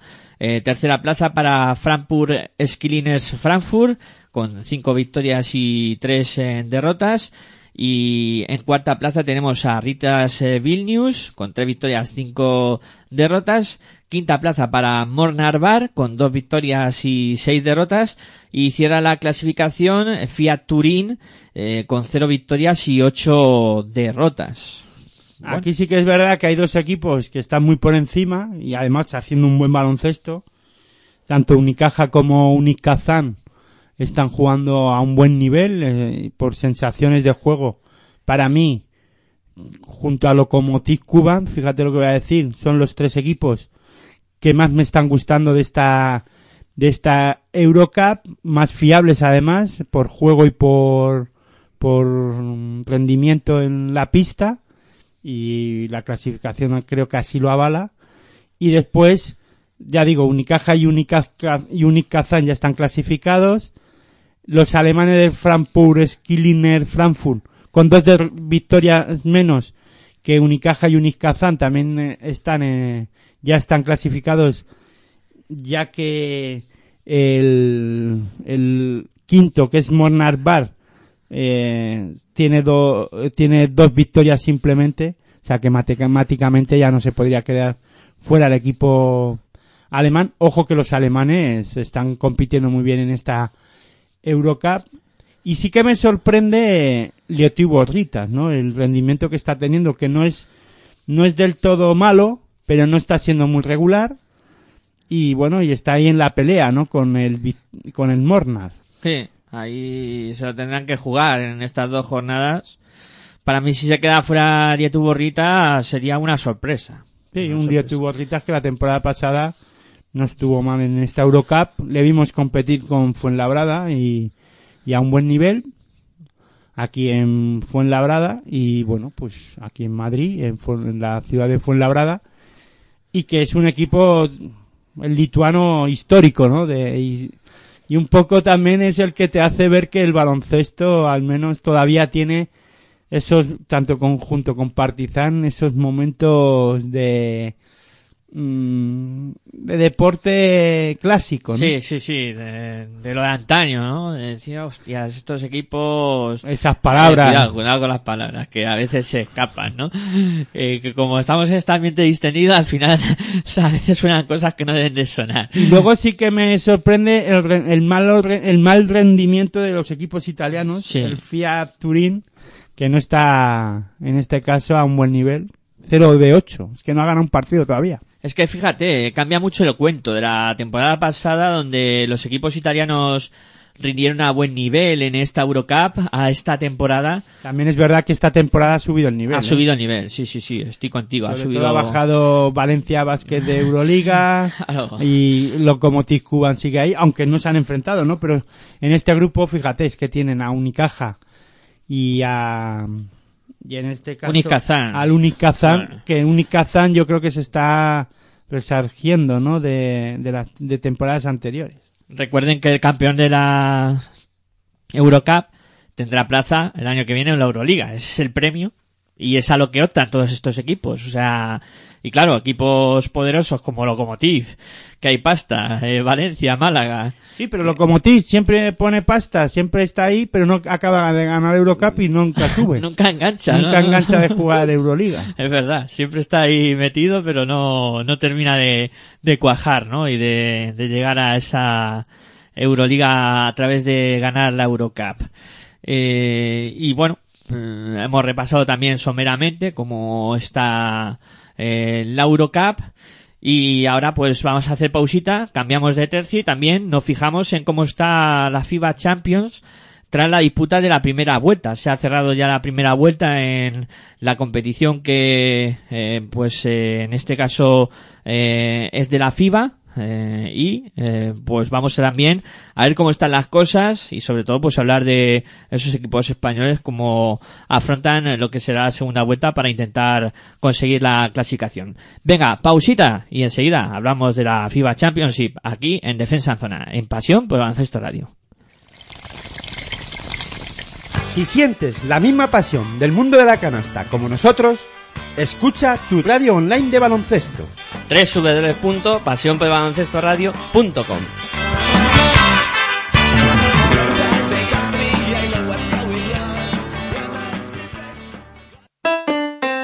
Si practicas música, ven a Musical Holuma.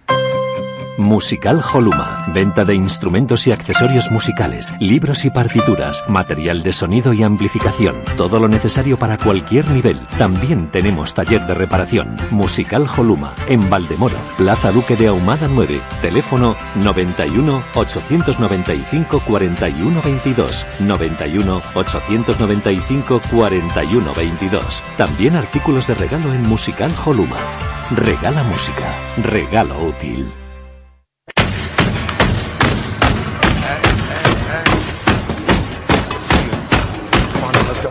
Estás escuchando tu radio online de baloncesto. Pasión por el baloncesto radio.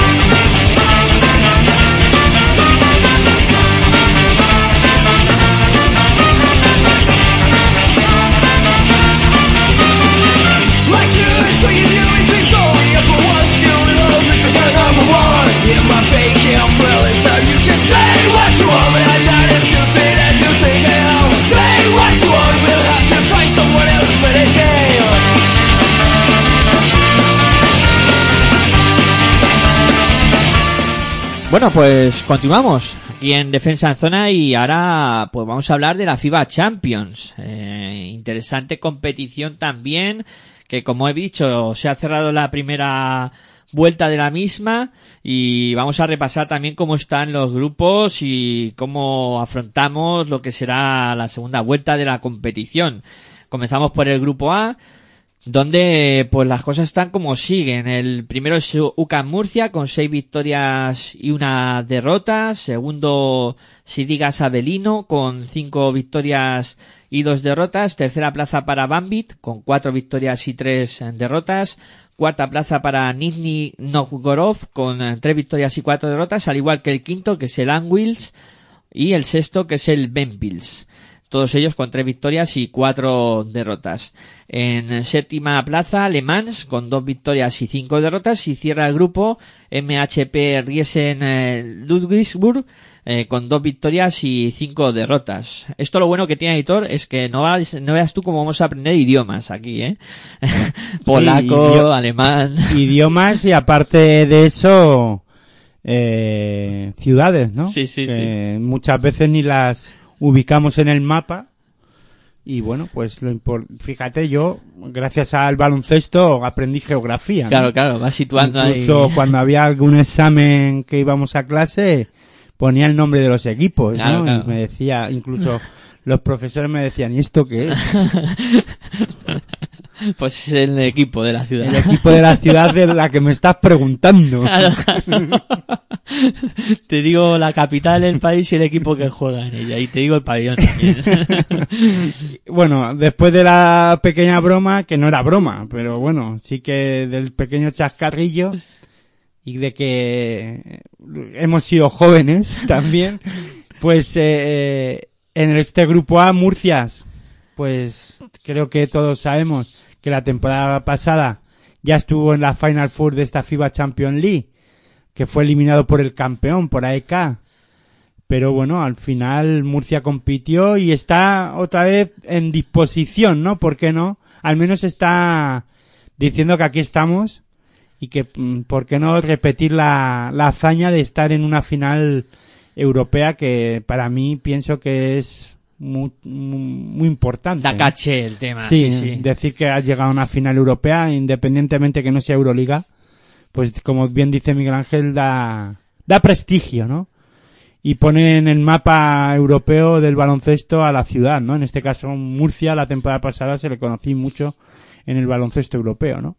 Bueno, pues como digo, Murcia se está mostrando muy sólido en Europa, está jugando, creo que a un buen nivel y está jugando muy bien esta competición, mejorando también su, su juego en, en ACB, lo está ya demostrando también y a, a equipo a tener en cuenta, diría yo, también para, para meterse en esa Copa del Rey, pero bueno, eso ya es otra cosa.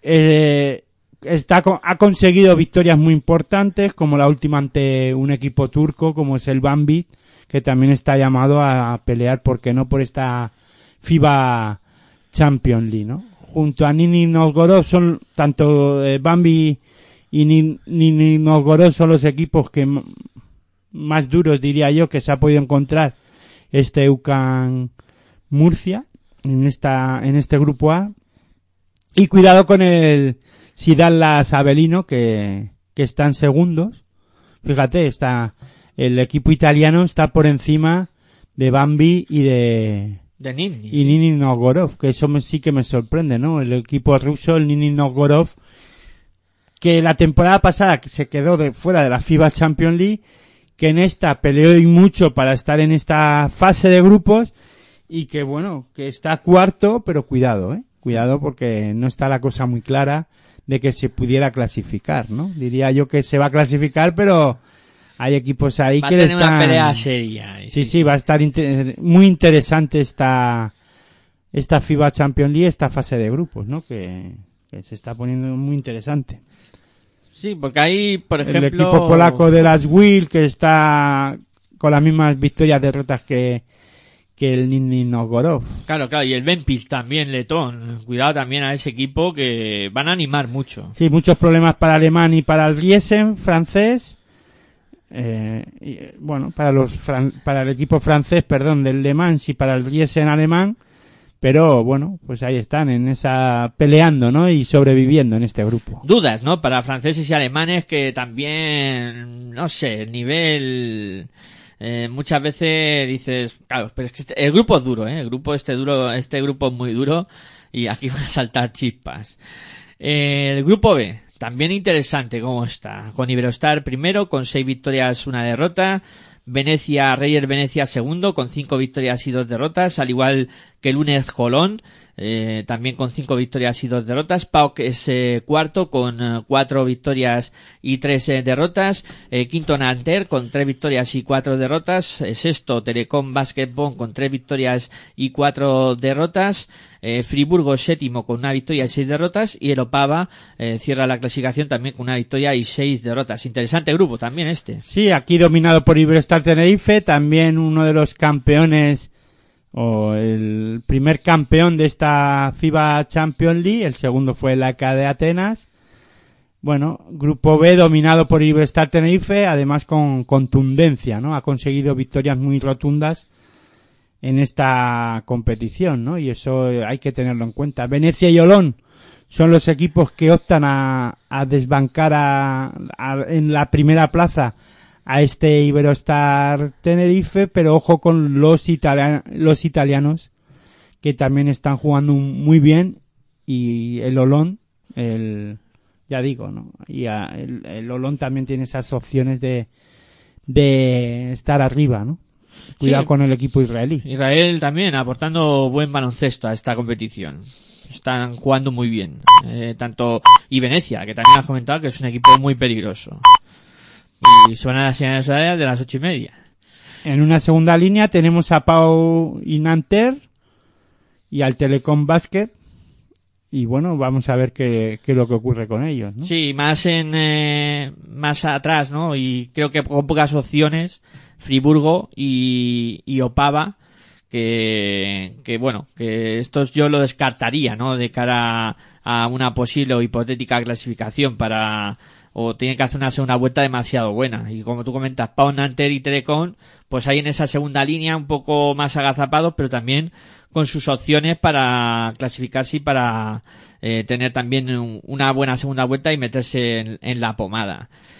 Grupo C, aquí también representación española. Eh, tenemos a Hapoel Jerusalén primero, con seis victorias, una derrota. El AEK segundo, con seis victorias, una derrota también. Brose Basket tercero, con cuatro victorias y tres eh, derrotas. El Liekeabelis es cuarto con tres victorias, cuatro derrotas, al igual que el quinto, Fuenlabrada. Y el sexto, que es el Tenenegian eh, Antwerp. Eh, séptima plaza para el Nimbur, eh, con dos victorias y cinco derrotas. Y cierra el grupo el eh, Dijon, con una victoria y seis eh, derrotas. También aquí fue en Labrada que creo que las va a pasar de Aquilo en este grupo. No sé, me da la sensación de que es un grupo difícil. Sí, Fuenlabrada va a sufrir eh, y mucho para clasificarse en este grupo. Después de, sí que es verdad que tuvo un buen inicio el conjunto fuenlabreño y ha ido de más a menos, diría yo, ¿no? Donde sí que ha mejorado Fuenlabrada es en, en la ACB, ¿no? No digo con esto que, que haya olvidado la competición europea, pero sí que es verdad que pienso que por el calendario de la propia competición europea, pues se ha enfrentado a equipos más fuertes, ¿no? Y que han ido mejorando durante su rendimiento durante eh, mientras ha ido avanzando la temporada ha ido mejorando la el rendimiento de ciertos equipos en este grupo, ¿no? Sí que es verdad que mandan en el grupo el Japón Jerusalén, que para mí es otro de los equipos llamados a ganar esta competición. Y junto a EK de Atenas están siendo los equipos más sólidos de, de este grupo. En la zona media de, del grupo C, eh, que podemos incluir a este Montaquí Fuenlabrada, que tendrá que pelear con el Brose Bamber, que empezó, como digo, uno de los equipos que empezó bastante irregular en la, en la, en este, en esta competición europea, pero que poco a poco ha ido cogiéndole, cogiendo ritmo de, de parti de, sí, de partidos y, mejorando su rendimiento. Y luego también el Lieki equipo lituano que también es muy peligroso y que serán de los equipos que le disputen la plaza a, a Montaquí Fuenlabrada, ¿no? Sí, aquí se da otra paradoja, otro equipo francés metido en posición trasera, Dijon, que está con una victoria y seis derrotas nada más, que también llama la atención, ¿no? Baloncesto francés que parece que va al alza o que mm, está teniendo Yo buenos pienso, jugadores, si pero tenemos que entrar a valorar ahora mismo el, el baloncesto que más en alza está en el eh, europeo, en el baloncesto europeo es el alemán. O sea, los equipos alemanes eh, están creciendo por momentos, están mejorando y mucho eh, su juego en, en, en la propia liga y pienso que, que le está ganando la partida al baloncesto francés, ¿no? Le está adelantando. El baloncesto francés es mucho más físico y, eh, juegan a un baloncesto mucho más dinámico, más rápido. En Alemania, en un principio también, eh, estaba siendo así porque estaban viniendo muchos jugadores americanos, diría yo, y que hay muchos también. pero pienso que están haciendo algo muy bueno en Alemania, ¿no? Que es eh, fichar eh, tanto en, lo- en los equipos eh, de la propia liga, eh, entrenadores de un nivel europeo bueno, no hablo solo de los españoles, sino eh, serbios, y- Gente que sabe mucho de básquet. etc. Sí, sí. Y luego, aparte de eso, creo que algo más interesante y muy importante, están fichando entrenadores de buena calidad de formación, Mm. también de fuera de Alemania, para formar entrenadores, a los propios entrenadores, incluso para formar jugadores. Sí, sí, sí. Y esto está haciendo que, vaya creciendo el jugador alemán mucho, ¿no? Da sus frutos todo eso, sí, Sí, sí. se supone que sí, esperan ellos que les, que les resulte, ¿no? Luego también están los belgas del Telenet y los checos del Nimbur, que podrían ser equipos que puedan eh, poner el, el grupo un poco más animado, ¿no? Sí, el Nimbur a mí es un equipo que me gusta, los checos, que creo que pueden dar un pasito más y, y poner las cosas complicadas a cualquiera. Eh, y vamos con el último grupo, el D, donde no hay representación de la Liga Andesa. Pero sí hay un equipo histórico, Sí, que la Virtus. la Virtus y otro el Olimpia, que cierra el grupo. La Virtus que lo abre con siete victorias y ninguna derrota. Eh, Promiteas es segundo con Yo tengo que ir a ver un partido a Bolonia. Yo no sé cómo me lo voy a No, montar. no esta- me quiero morir sin ir a Bolonia. no, no, no, no, no. No sé cómo me lo voy a montar en el 2019 para ir a Bolonia. No lo sé. Ya te digo yo a ti que tengo que ir. Bueno, bueno, pues habrá que ir mirando aviones porque si tú vas yo te acompaño. no te voy a dejar ir solo. bueno, Bolonia es primero con eh, siete victorias y ninguna derrota. Eh, segundo Promiteas con cinco victorias, dos derrotas. Tercero Estrasburgo con cuatro victorias, tres derrotas. Eh, luego, pues con cuatro, en cuarta posición, con tres victorias, cuatro derrotas está Medivariaut. Eh, también con eh, 3-4 Besiktas Soko Hampan. Sexta plaza para Neptunas Cleidea, Pleidea con eh, tres victorias y cuatro derrotas y cierran la clasificación. Séptima plaza con dos victorias y cinco derrotas el eh, Philo Ostende y eh, octava plaza para el Petrol Olimpia con una victoria y seis derrotas. Bueno, Si repasamos este grupo bien y repasamos el resto, yo diría que el más igualado y con más opciones, con opciones casi para todos los equipos para poder clasificarse, ¿no? Todavía queda mucho, pero bueno, habrá que ver qué pasa con este grupo D porque es el que más comprimido está. Sí que es verdad que hay un equipo que domina, que es la Virtus de, de, de Bolonia, equipo que debuta en esta FIBA Champions League y que ha ganado los siete partidos disputados, cosa que no había hecho ningún equipo hasta este momento, ¿no? El Prometheas y el Estrasburgo son los otros dos equipos que parecen más sólidos en este grupo, pero si luego ya vamos bajando, eh, va a haber mucha competencia en esta zona media, ¿no? Ya que tenemos con tres victorias y cuatro derrotas a los alemanes del Medibardeu, como ha dicho Miguel Ángel, a los turcos del Besiktas, que siempre están en competiciones europeas y siempre, y es un equipo peligroso, tanto para una cosa como para otra, ya, eh, no es nada fiable este equipo, pero sí que es un equipo que te lo puede poner muy complicado, o no, pero, eh, es un amor-odio, ¿no? Eh, este, de, este Besiktas, ¿no? Y luego, eh, este Besiktas que está dirigido por un entrenador que, lo siento, pero tengo debilidad, que es Dusko Ivanovic, ¿no? El, y luego también está el equipo del lituano del Neptunas, que también puede ser otro de los equipos peligrosos de, o es uno de los equipos peligrosos de, de este grupo. Ya no podemos hablar de, de que puedan ser, sino que ya lo son, ¿no?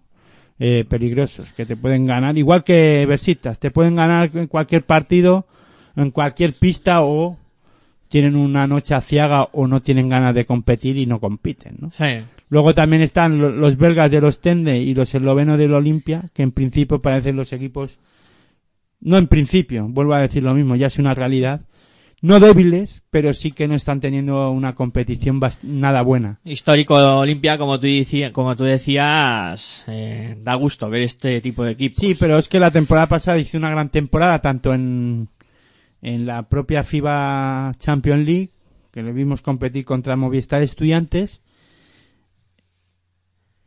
y eh, en este caso el equipo también del vamos en este caso el Petrol Olimpia ha sido desmantelado ¿no? Sí, ha sido.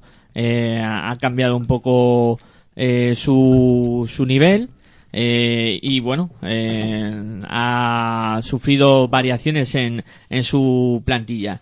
Eh, bueno, eh, eso es lo que ha dado de sí esta, esta jornada de la FIBA, bueno, como está la FIBA Champions.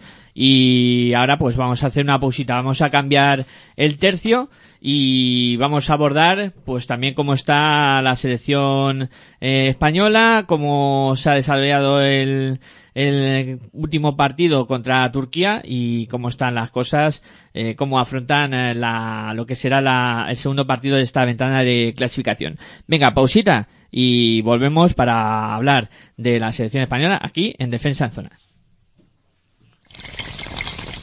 Si sientes la misma pasión del mundo de la canasta como nosotros, escucha tu radio online de baloncesto. www.pasionporbaloncestoradio.com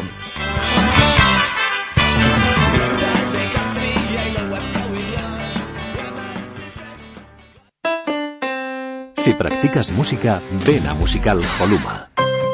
Musical Holuma, venta de instrumentos y accesorios musicales, libros y partituras, material de sonido y amplificación, todo lo necesario para cualquier nivel. También tenemos taller de reparación. Musical Holuma, en Valdemoro, Plaza Duque de Ahumada 9, teléfono 91 895 41 22, 91 895 41 22. También artículos de regalo en Musical Holuma. Regala música, regalo útil.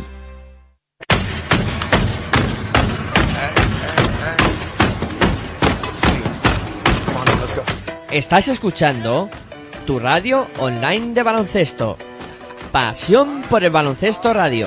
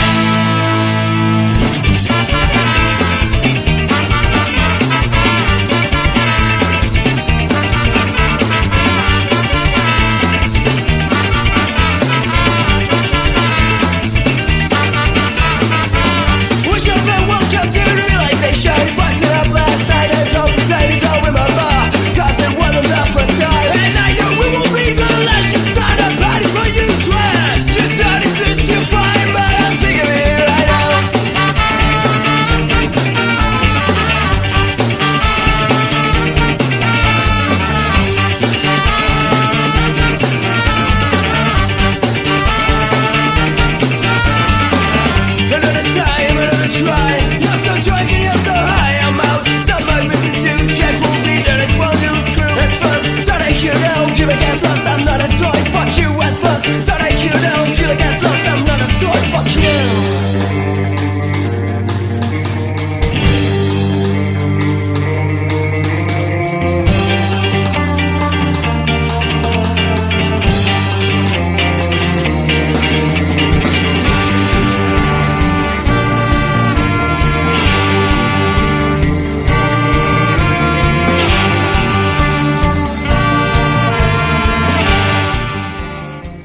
Bueno, pues continuamos aquí en Defensa en Zona, hemos cambiado el tercio ya y vamos a hablar de la fase de clasificación para el Mundial de China 2019. Eh, como sabéis, pues están buscando 31 equipos que acompañen a China para la clasificación. Eh, nosotros hoy vamos a centrarnos en la zona europea, en la fase de clasificación de Europa. Ya el lunes abordaremos el resto de fases eh, de un modo más extenso.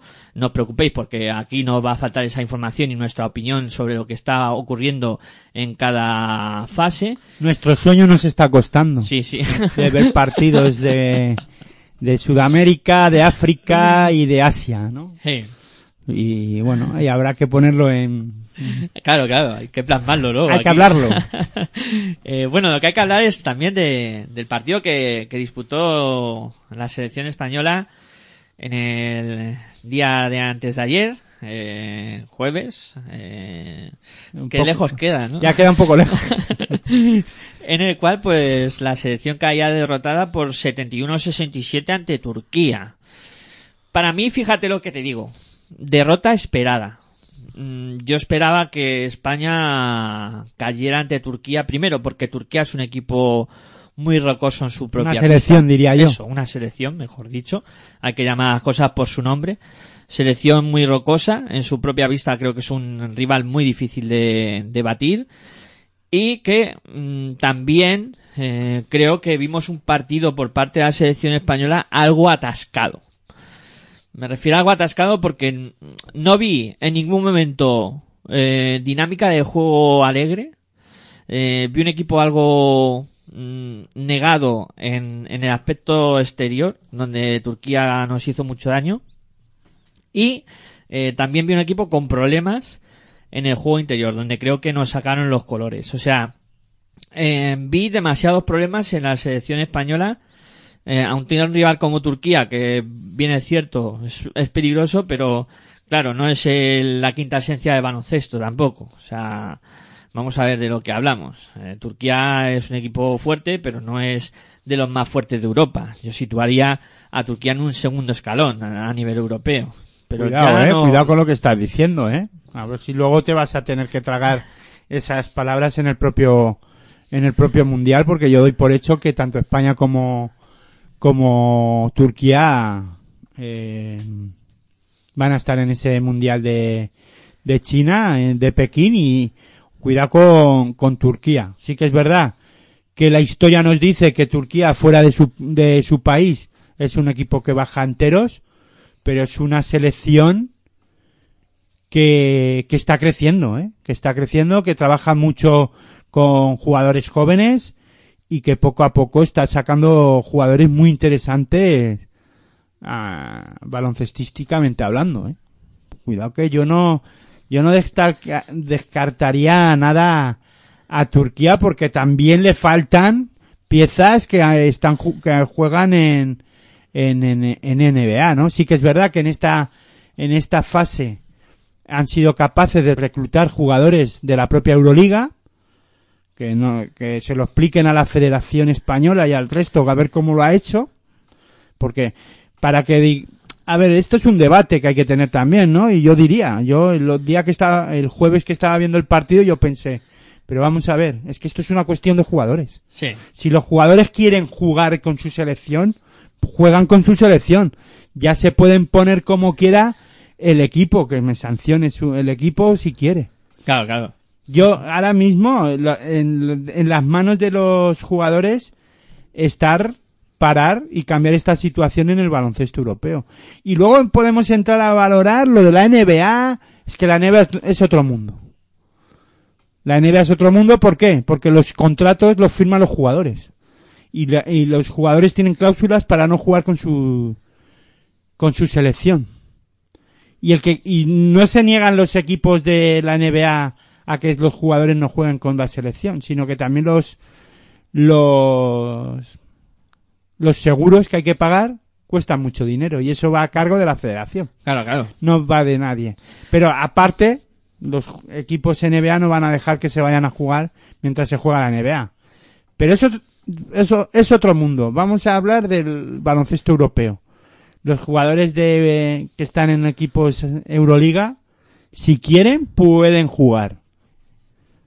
Con, De hecho- con su selección. El ejemplo está en Dogus Balbay, eh, Birsen eh, y Tuncer, que se marcan 30 minutos de juego el jueves con su selección y el viernes juegan con F. Pilsen contra Vasconia. Cuidado.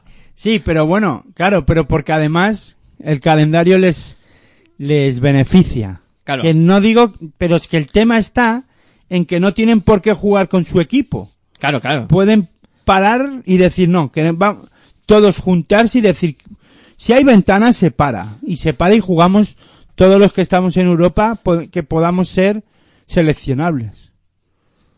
Y luego a partir de ahí, eh, a ver qué pasa, ¿no? Hmm. Sí, sí, sí, yo estoy contigo. O sea, si los jugadores quieren, pueden salvar a esa situación. Está claro. Que luego podemos entrar a valorar si las ventanas están bien puestas, mal puestas. Habrá gente que le gusta, gente que no. Siempre se ha cargado contra esta fase de clasificación para el Mundial y yo no lo veo tan mal. Pero bueno, es otra es una forma de verlo, cada uno lo ve de una manera. Luego, centrándonos en el partido de, de España, yo contra Turquía. Turquía es que tiene, ya he dicho, un nivel, un nivelón de, de selección, ¿no? Y, y sin añadirle los jugadores que están en NBA que también los tiene. Entonces, cuidado con lo que acababas de comentar de que eh, Turquía está a un segundo nivel, ¿no? Eh, ahora mismo yo diría que está a un, a un, no voy a decir a un primer nivel, pero sí puede competir con cualquier selección ahora mismo de, de Europa. ¿Y España te gustó? o- No, bueno, España no me gustó nada porque jugaron muy individual, ¿no? No vi, pero todo producto también por el- la defensa de Turquía. Yo quiero poner en valor a Turquía. Y no es que sea muy pro turco, ¿no? Pero sí es una selección que su pista además habían preparado muy bien el partido para ganar a España, ¿no? Para no te pasar apuros para clasificarse, que todavía no lo tienen claro tampoco, igual que España, pero son las dos selecciones que más claro lo tienen, ¿no? Sí, sí. Pero ya digo, eh, pa- a mí no, no es que no me gustara España, es que Turquía estuvo muy bien. Anuló a un jugador que conocen muy bien como Kino Colón. Luego en el juego interior se cargaron muy pronto de falta Fran Vázquez, por ejemplo, jugador con bastante experiencia y para mí clave en partidos como este, porque sabe lo que es jugar partidos tan importantes. Hay que reconocer que España, tú decías juego interior, que nos sacaron los colores. Es que la juventud de algunos jugadores del juego en el juego interior de España eh, también hay que ponerlo ahí en, valor, ¿no? Y es que Turquía es una eh, jugar en Turquía no es fácil. Claro, es que te pones a mirar el roster y dices, claro, es que Víctor Arteaga, Sebas Saiz, eh, que se vean las caras con jugadores como Sami Erden o Ogus Sabas, claro, cambia mucho el cuento, cambia. Y claro, te sacan los colores por experiencia y por todo, ¿no? Por físico también, porque son muy grandes los turcos. Hombre, es que se esperaba mucho de Kino Colón, por ejemplo, porque es un jugador que juega en la propia liga turca. Había interés, ¿no? De ver a ver qué pasaba y lo anularon muy bien. El juego exterior de España no funcionó. El tiro exterior, ni el juego, ni los hombres pequeños. Jaime Fernández, que está a un gran nivel, estuvo bien defendido también y no estuvo cómodo en ningún momento en la pista. El único Darío Brizuela, pero por el desparpajo, ¿no? Pues es que viene de, de estar a un nivel espectacular y está saliendo todo. Lo de Darío es alucinante. Sí, pero porque le está saliendo, tiene la confianza de tirar y decir, pues desde aquí tiro y a ver qué pasa, ¿no? Y, y las mete y es- tiene esa confianza para poder tirar y tiene además ahora mismo el acierto. Sí, sí, sí. A ver cuánto le dura a Darío Brizuela. De momento Ojalá- acompaña, sí, sí. Ojalá le acompañe durante toda la temporada y eso puede, eh, podríamos estar hablando de que eh, Da- eh, Darío Brizuela pueda estar en un mundial, ¿no? ¿Por qué no? Porque está solo por el desparpajo que tiene, porque es es al- es un jugador que cambia el ritmo de partido, eh, algo diferente y por qué no eh, Cariolo lo pueda llevar para cambiar partidos. Sí, sí, un sí. día no sale nada y, y Darío Brizuela es capaz de hacerlo. Tienes ¿por qué la no? revolución ahí en el banquillo, sí, señor. Y ese desparpajo de la juventud que tiene y el no el miedo a no fallar. Exacto. Sí, sí. O sea, no le importa. No, es muy valiente. Tío, es valiente, o sea, es lo que tiene. Y luego mirando línea por línea, jugador así un poco, ¿no? Pues Nacho Llobet tuvo sus momentos, eh, peleón, pero no estuvo no en momentos calientes, sobre todo ya en la segunda parte, porque tú decías eh, España atascada, ¿no? En algunos momentos, yo creo que es que en la primera parte eh, los dos equipos no estuvieron nada bien, ¿no? Eh, defensivamente hablando, yo diría que bien, pero en ataque los dos equipos muy fallones. Eh, Nacho Llobet muy, colabora- muy colaborativo al rebote, ¿eh? un hombre que quizá nunca se destaca, ¿no? Esa faceta, pero siempre tiene capacidad para, para coger rebotes y para hacerlo muy bien. Por eso decía, ¿no? Que peleó y que estuvo con esos 12 rebotes muy bien. Pero claro, España para ganar a Turquía necesitaba más, más aportación, ¿no? Ya que además, pues lo necesitaba por dentro. En, en la segunda parte diría yo, sobre todo, ¿no? Sí, flojo partido de Rodrigo San Miguel, de Alberto Avalde también. Ahí faltaron cosas, faltaron cosillas en el partido de jueves. Me gustó Ja- eh, Beirán en algún momento del partido también. Muy fiable, es un jugador muy fiable. Con ocho puntos y trabajó mucho. Pero a España le faltó acierto, sobre todo en momentos claves de partido. Y, y defensivamente también eh, no supieron defender a los hombres pequeños de, de, de Turquía, ¿no? Sí, sí, Balba ahí hizo un destrozo. o sea, No, sobre todo me gustó mucho Tolga Gezim. Sí, sí. de- que anotó dos triples, pero los dos triples que anotó en momentos calientes de partido, ¿no? Sí, sí. Muy bueno ese jugador, ¿eh? A tenerlo en cuenta, sin duda alguna. Y luego, ya digo, eh, los dos equipos muy fallones desde la línea de tres.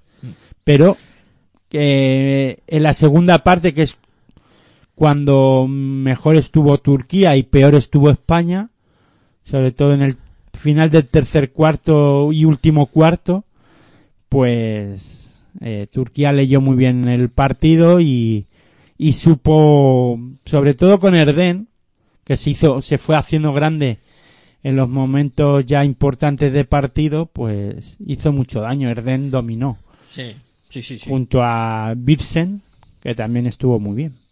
Bueno, pues el grupo de España, que tras esta jornada queda de la siguiente manera. Turquía primera con siete victorias, dos derrotas.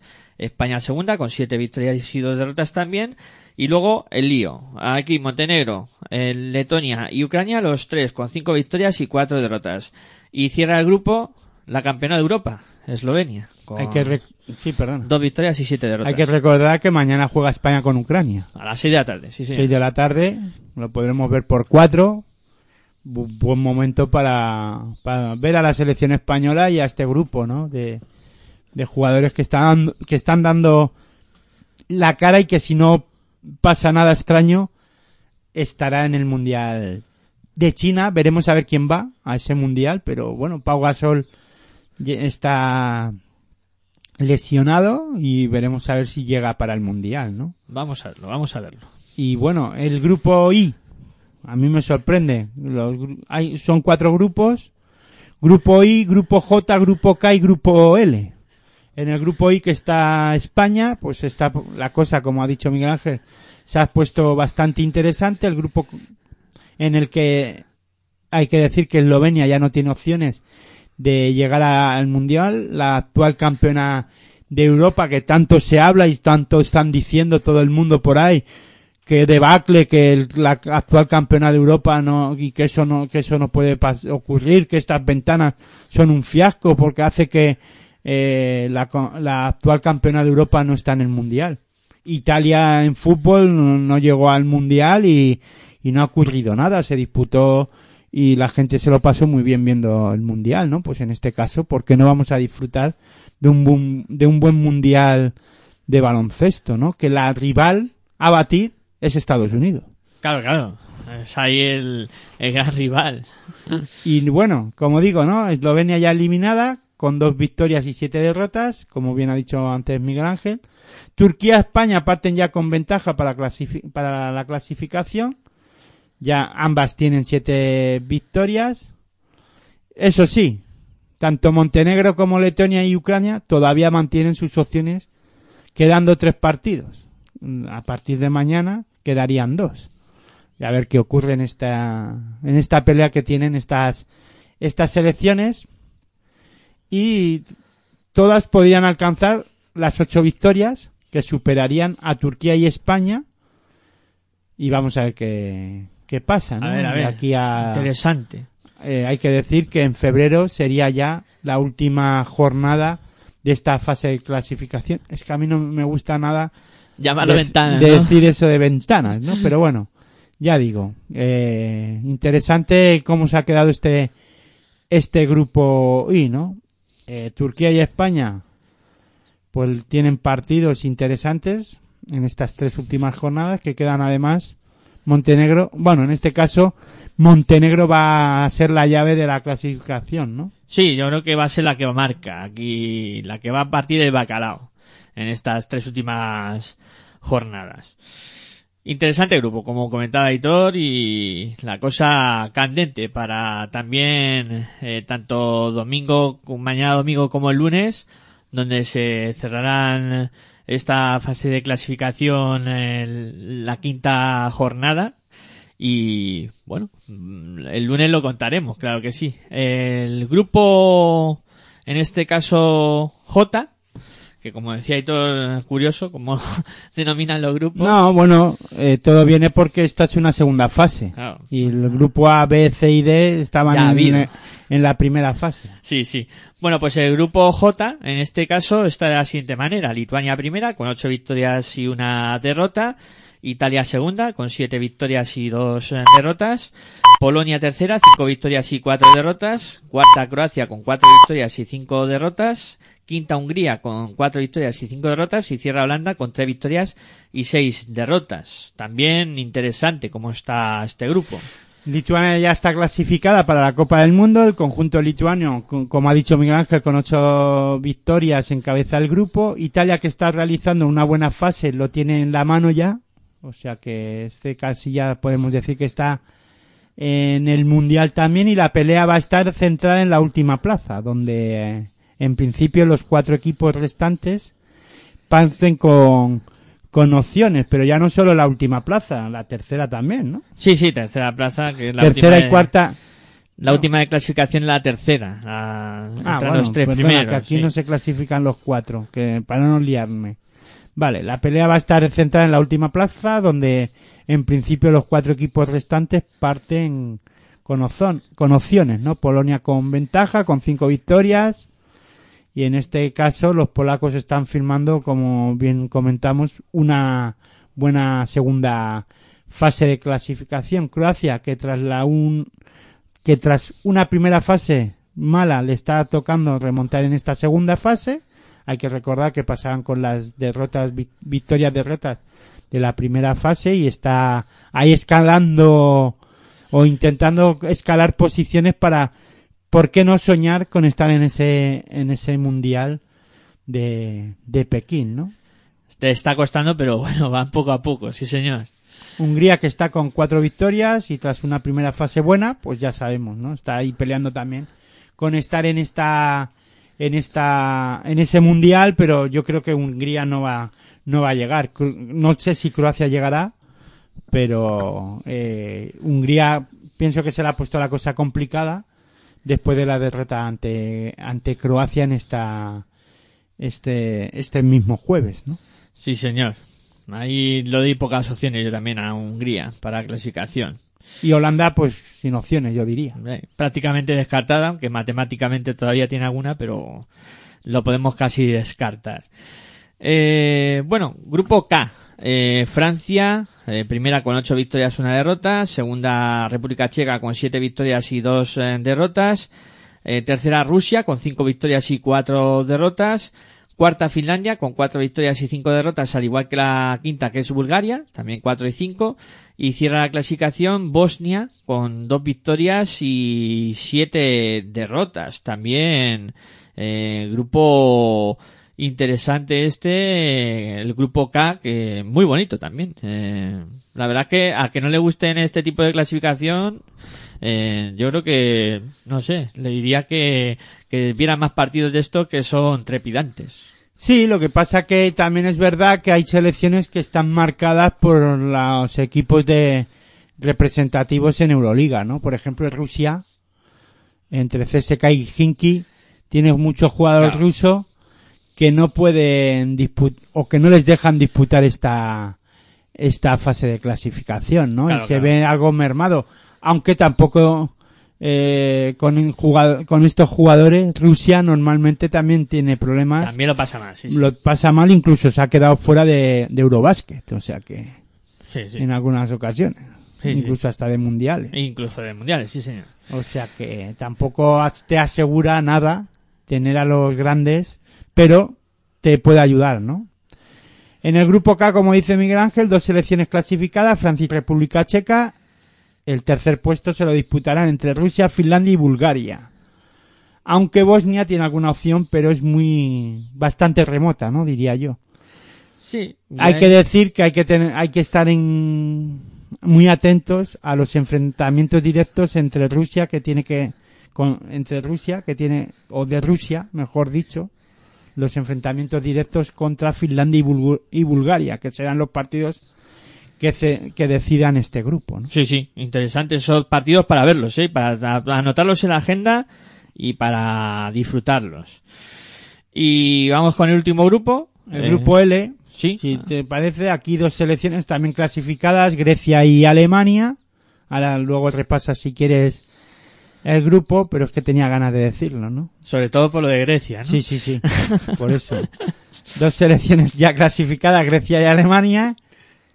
Grecia, es que sobre todo hay que destacar que no ha perdido ningún partido y que la tercera plaza se la disputan entre Serbia, Georgia e Israel. Tremendo, eso, ¿eh? Georgia tendrá vuelo directo con Israel y también con Serbia. No Sí, sé sí, qué, sí, qué- no sé, lo he apuntado aquí, eso del vuelo directo y no sé ni a lo que me refiero. Bueno, que tiene enfrentamiento directo, claro, efe- efectivamente. Bueno, partidos interesantes también. Eh, repaso yo cómo está el grupo y vamos cerrando. Eh, Grecia primera, como ha dicho Editor. no Y he antes de eso decir que el lunes ya entraremos a, a valorar más cosas, ¿no? Sobre todo partes de, sobre todo juego y de los, de las selecciones y jugadores, ¿no? A Claro, destacar. claro. Ahí ya lo completaremos más. Solo hablaremos de fase de clasificación el lunes aquí en Defensa en Zona. Eh, grupo encabezado por Grecia, como ha dicho Editor, nueve victorias, ninguna derrota. Alemania segunda con ocho victorias, una derrota. Tercera Serbia con cinco victorias, cuatro derrotas. Eh, cuarta Georgia con cuatro victorias y cinco derrotas. Israel también con cuatro victorias y cinco derrotas es quinta y cierra la clasificación Estonia con dos victorias y siete derrotas. Estonia que bueno, que ha eh, competido pues como puede, ¿no? Realmente equipo que, que es más flojo y que está ahí haciendo lo, lo que puede. Bueno, yo creo que hemos hablado de muchas cosas, le hemos metido un buen meneo a cómo está el mundillo del baloncesto a nivel internacional y creo, Aitor, que es buen momento para ir poniendo punto y final a este programa. Baloncesto internacional fuera, más allá, fuera más allá de la NBA. Claro que porque sí. hay más baloncesto. Exactamente. Bueno, Aitor, ha sido un placer compartir estas dos horas, más de dos horas de programa. Y nada, el lunes le damos más caña a esto del baloncesto internacional. Bueno, pues nada, el placer es mío decir que buen baloncesto para todas y todos. Bueno, pues muchas gracias a todos los que nos hayáis acompañado durante la emisión de este programa, también a aquellos que nos descarguéis y que nos escuchéis cuando os apetezca. Y ya os decimos que el lunes, si os apetece, a las 11, nueva cita con Defensa en Zona, aquí en Pasión por el Baloncesto Radio. Hasta entonces, me despido como siempre, muy buenas y hasta luego.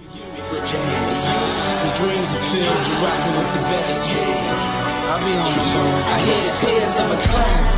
Uh, I hate that song. I always feel like they're talking to me when it comes on. Come on.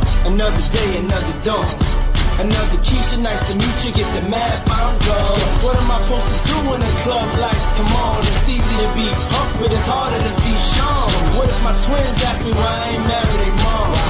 Damn, how do I respond? What if my son stares with a face like my own and says he wants to be like me when he's Shit, but I ain't finished grown. Another night, the inevitable prolong. Another day, another dawn. Come on. Just tell Keisha and Teresa I'll be better in the morning. Another lot that I carry on. I need to get back to the place I belong. Come on. I'm coming home. I'm coming home. Yeah. Hey yo,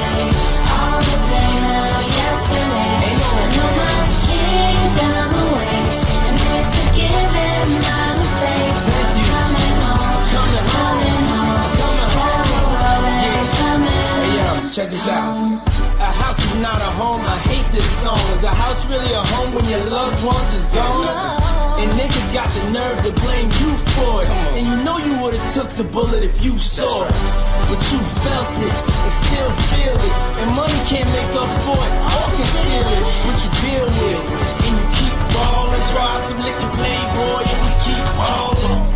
Baby, we've been living in sin, cause we've been really in love, but we've been living as friends. So you've been a guest in your own home. It's time to make your house your own. Pick up the phone, come on. Yeah.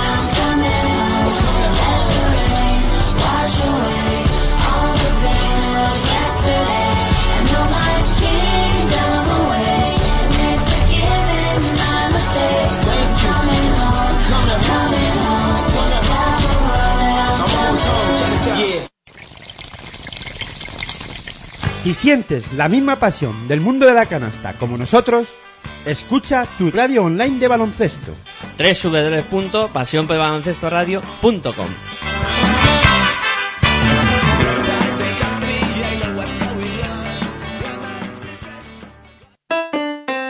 Si practicas música, ven a Musical Holuma. Musical Holuma. Venta de instrumentos y accesorios musicales, libros y partituras, material de sonido y amplificación. Todo lo necesario para cualquier nivel. También tenemos taller de reparación. Musical Holuma. En Valdemoro, Plaza Duque de Ahumada 9. Teléfono 91 895 41 22. 91 895 41 22. También artículos de regalo en Musical Holuma. Regala música. Regalo útil.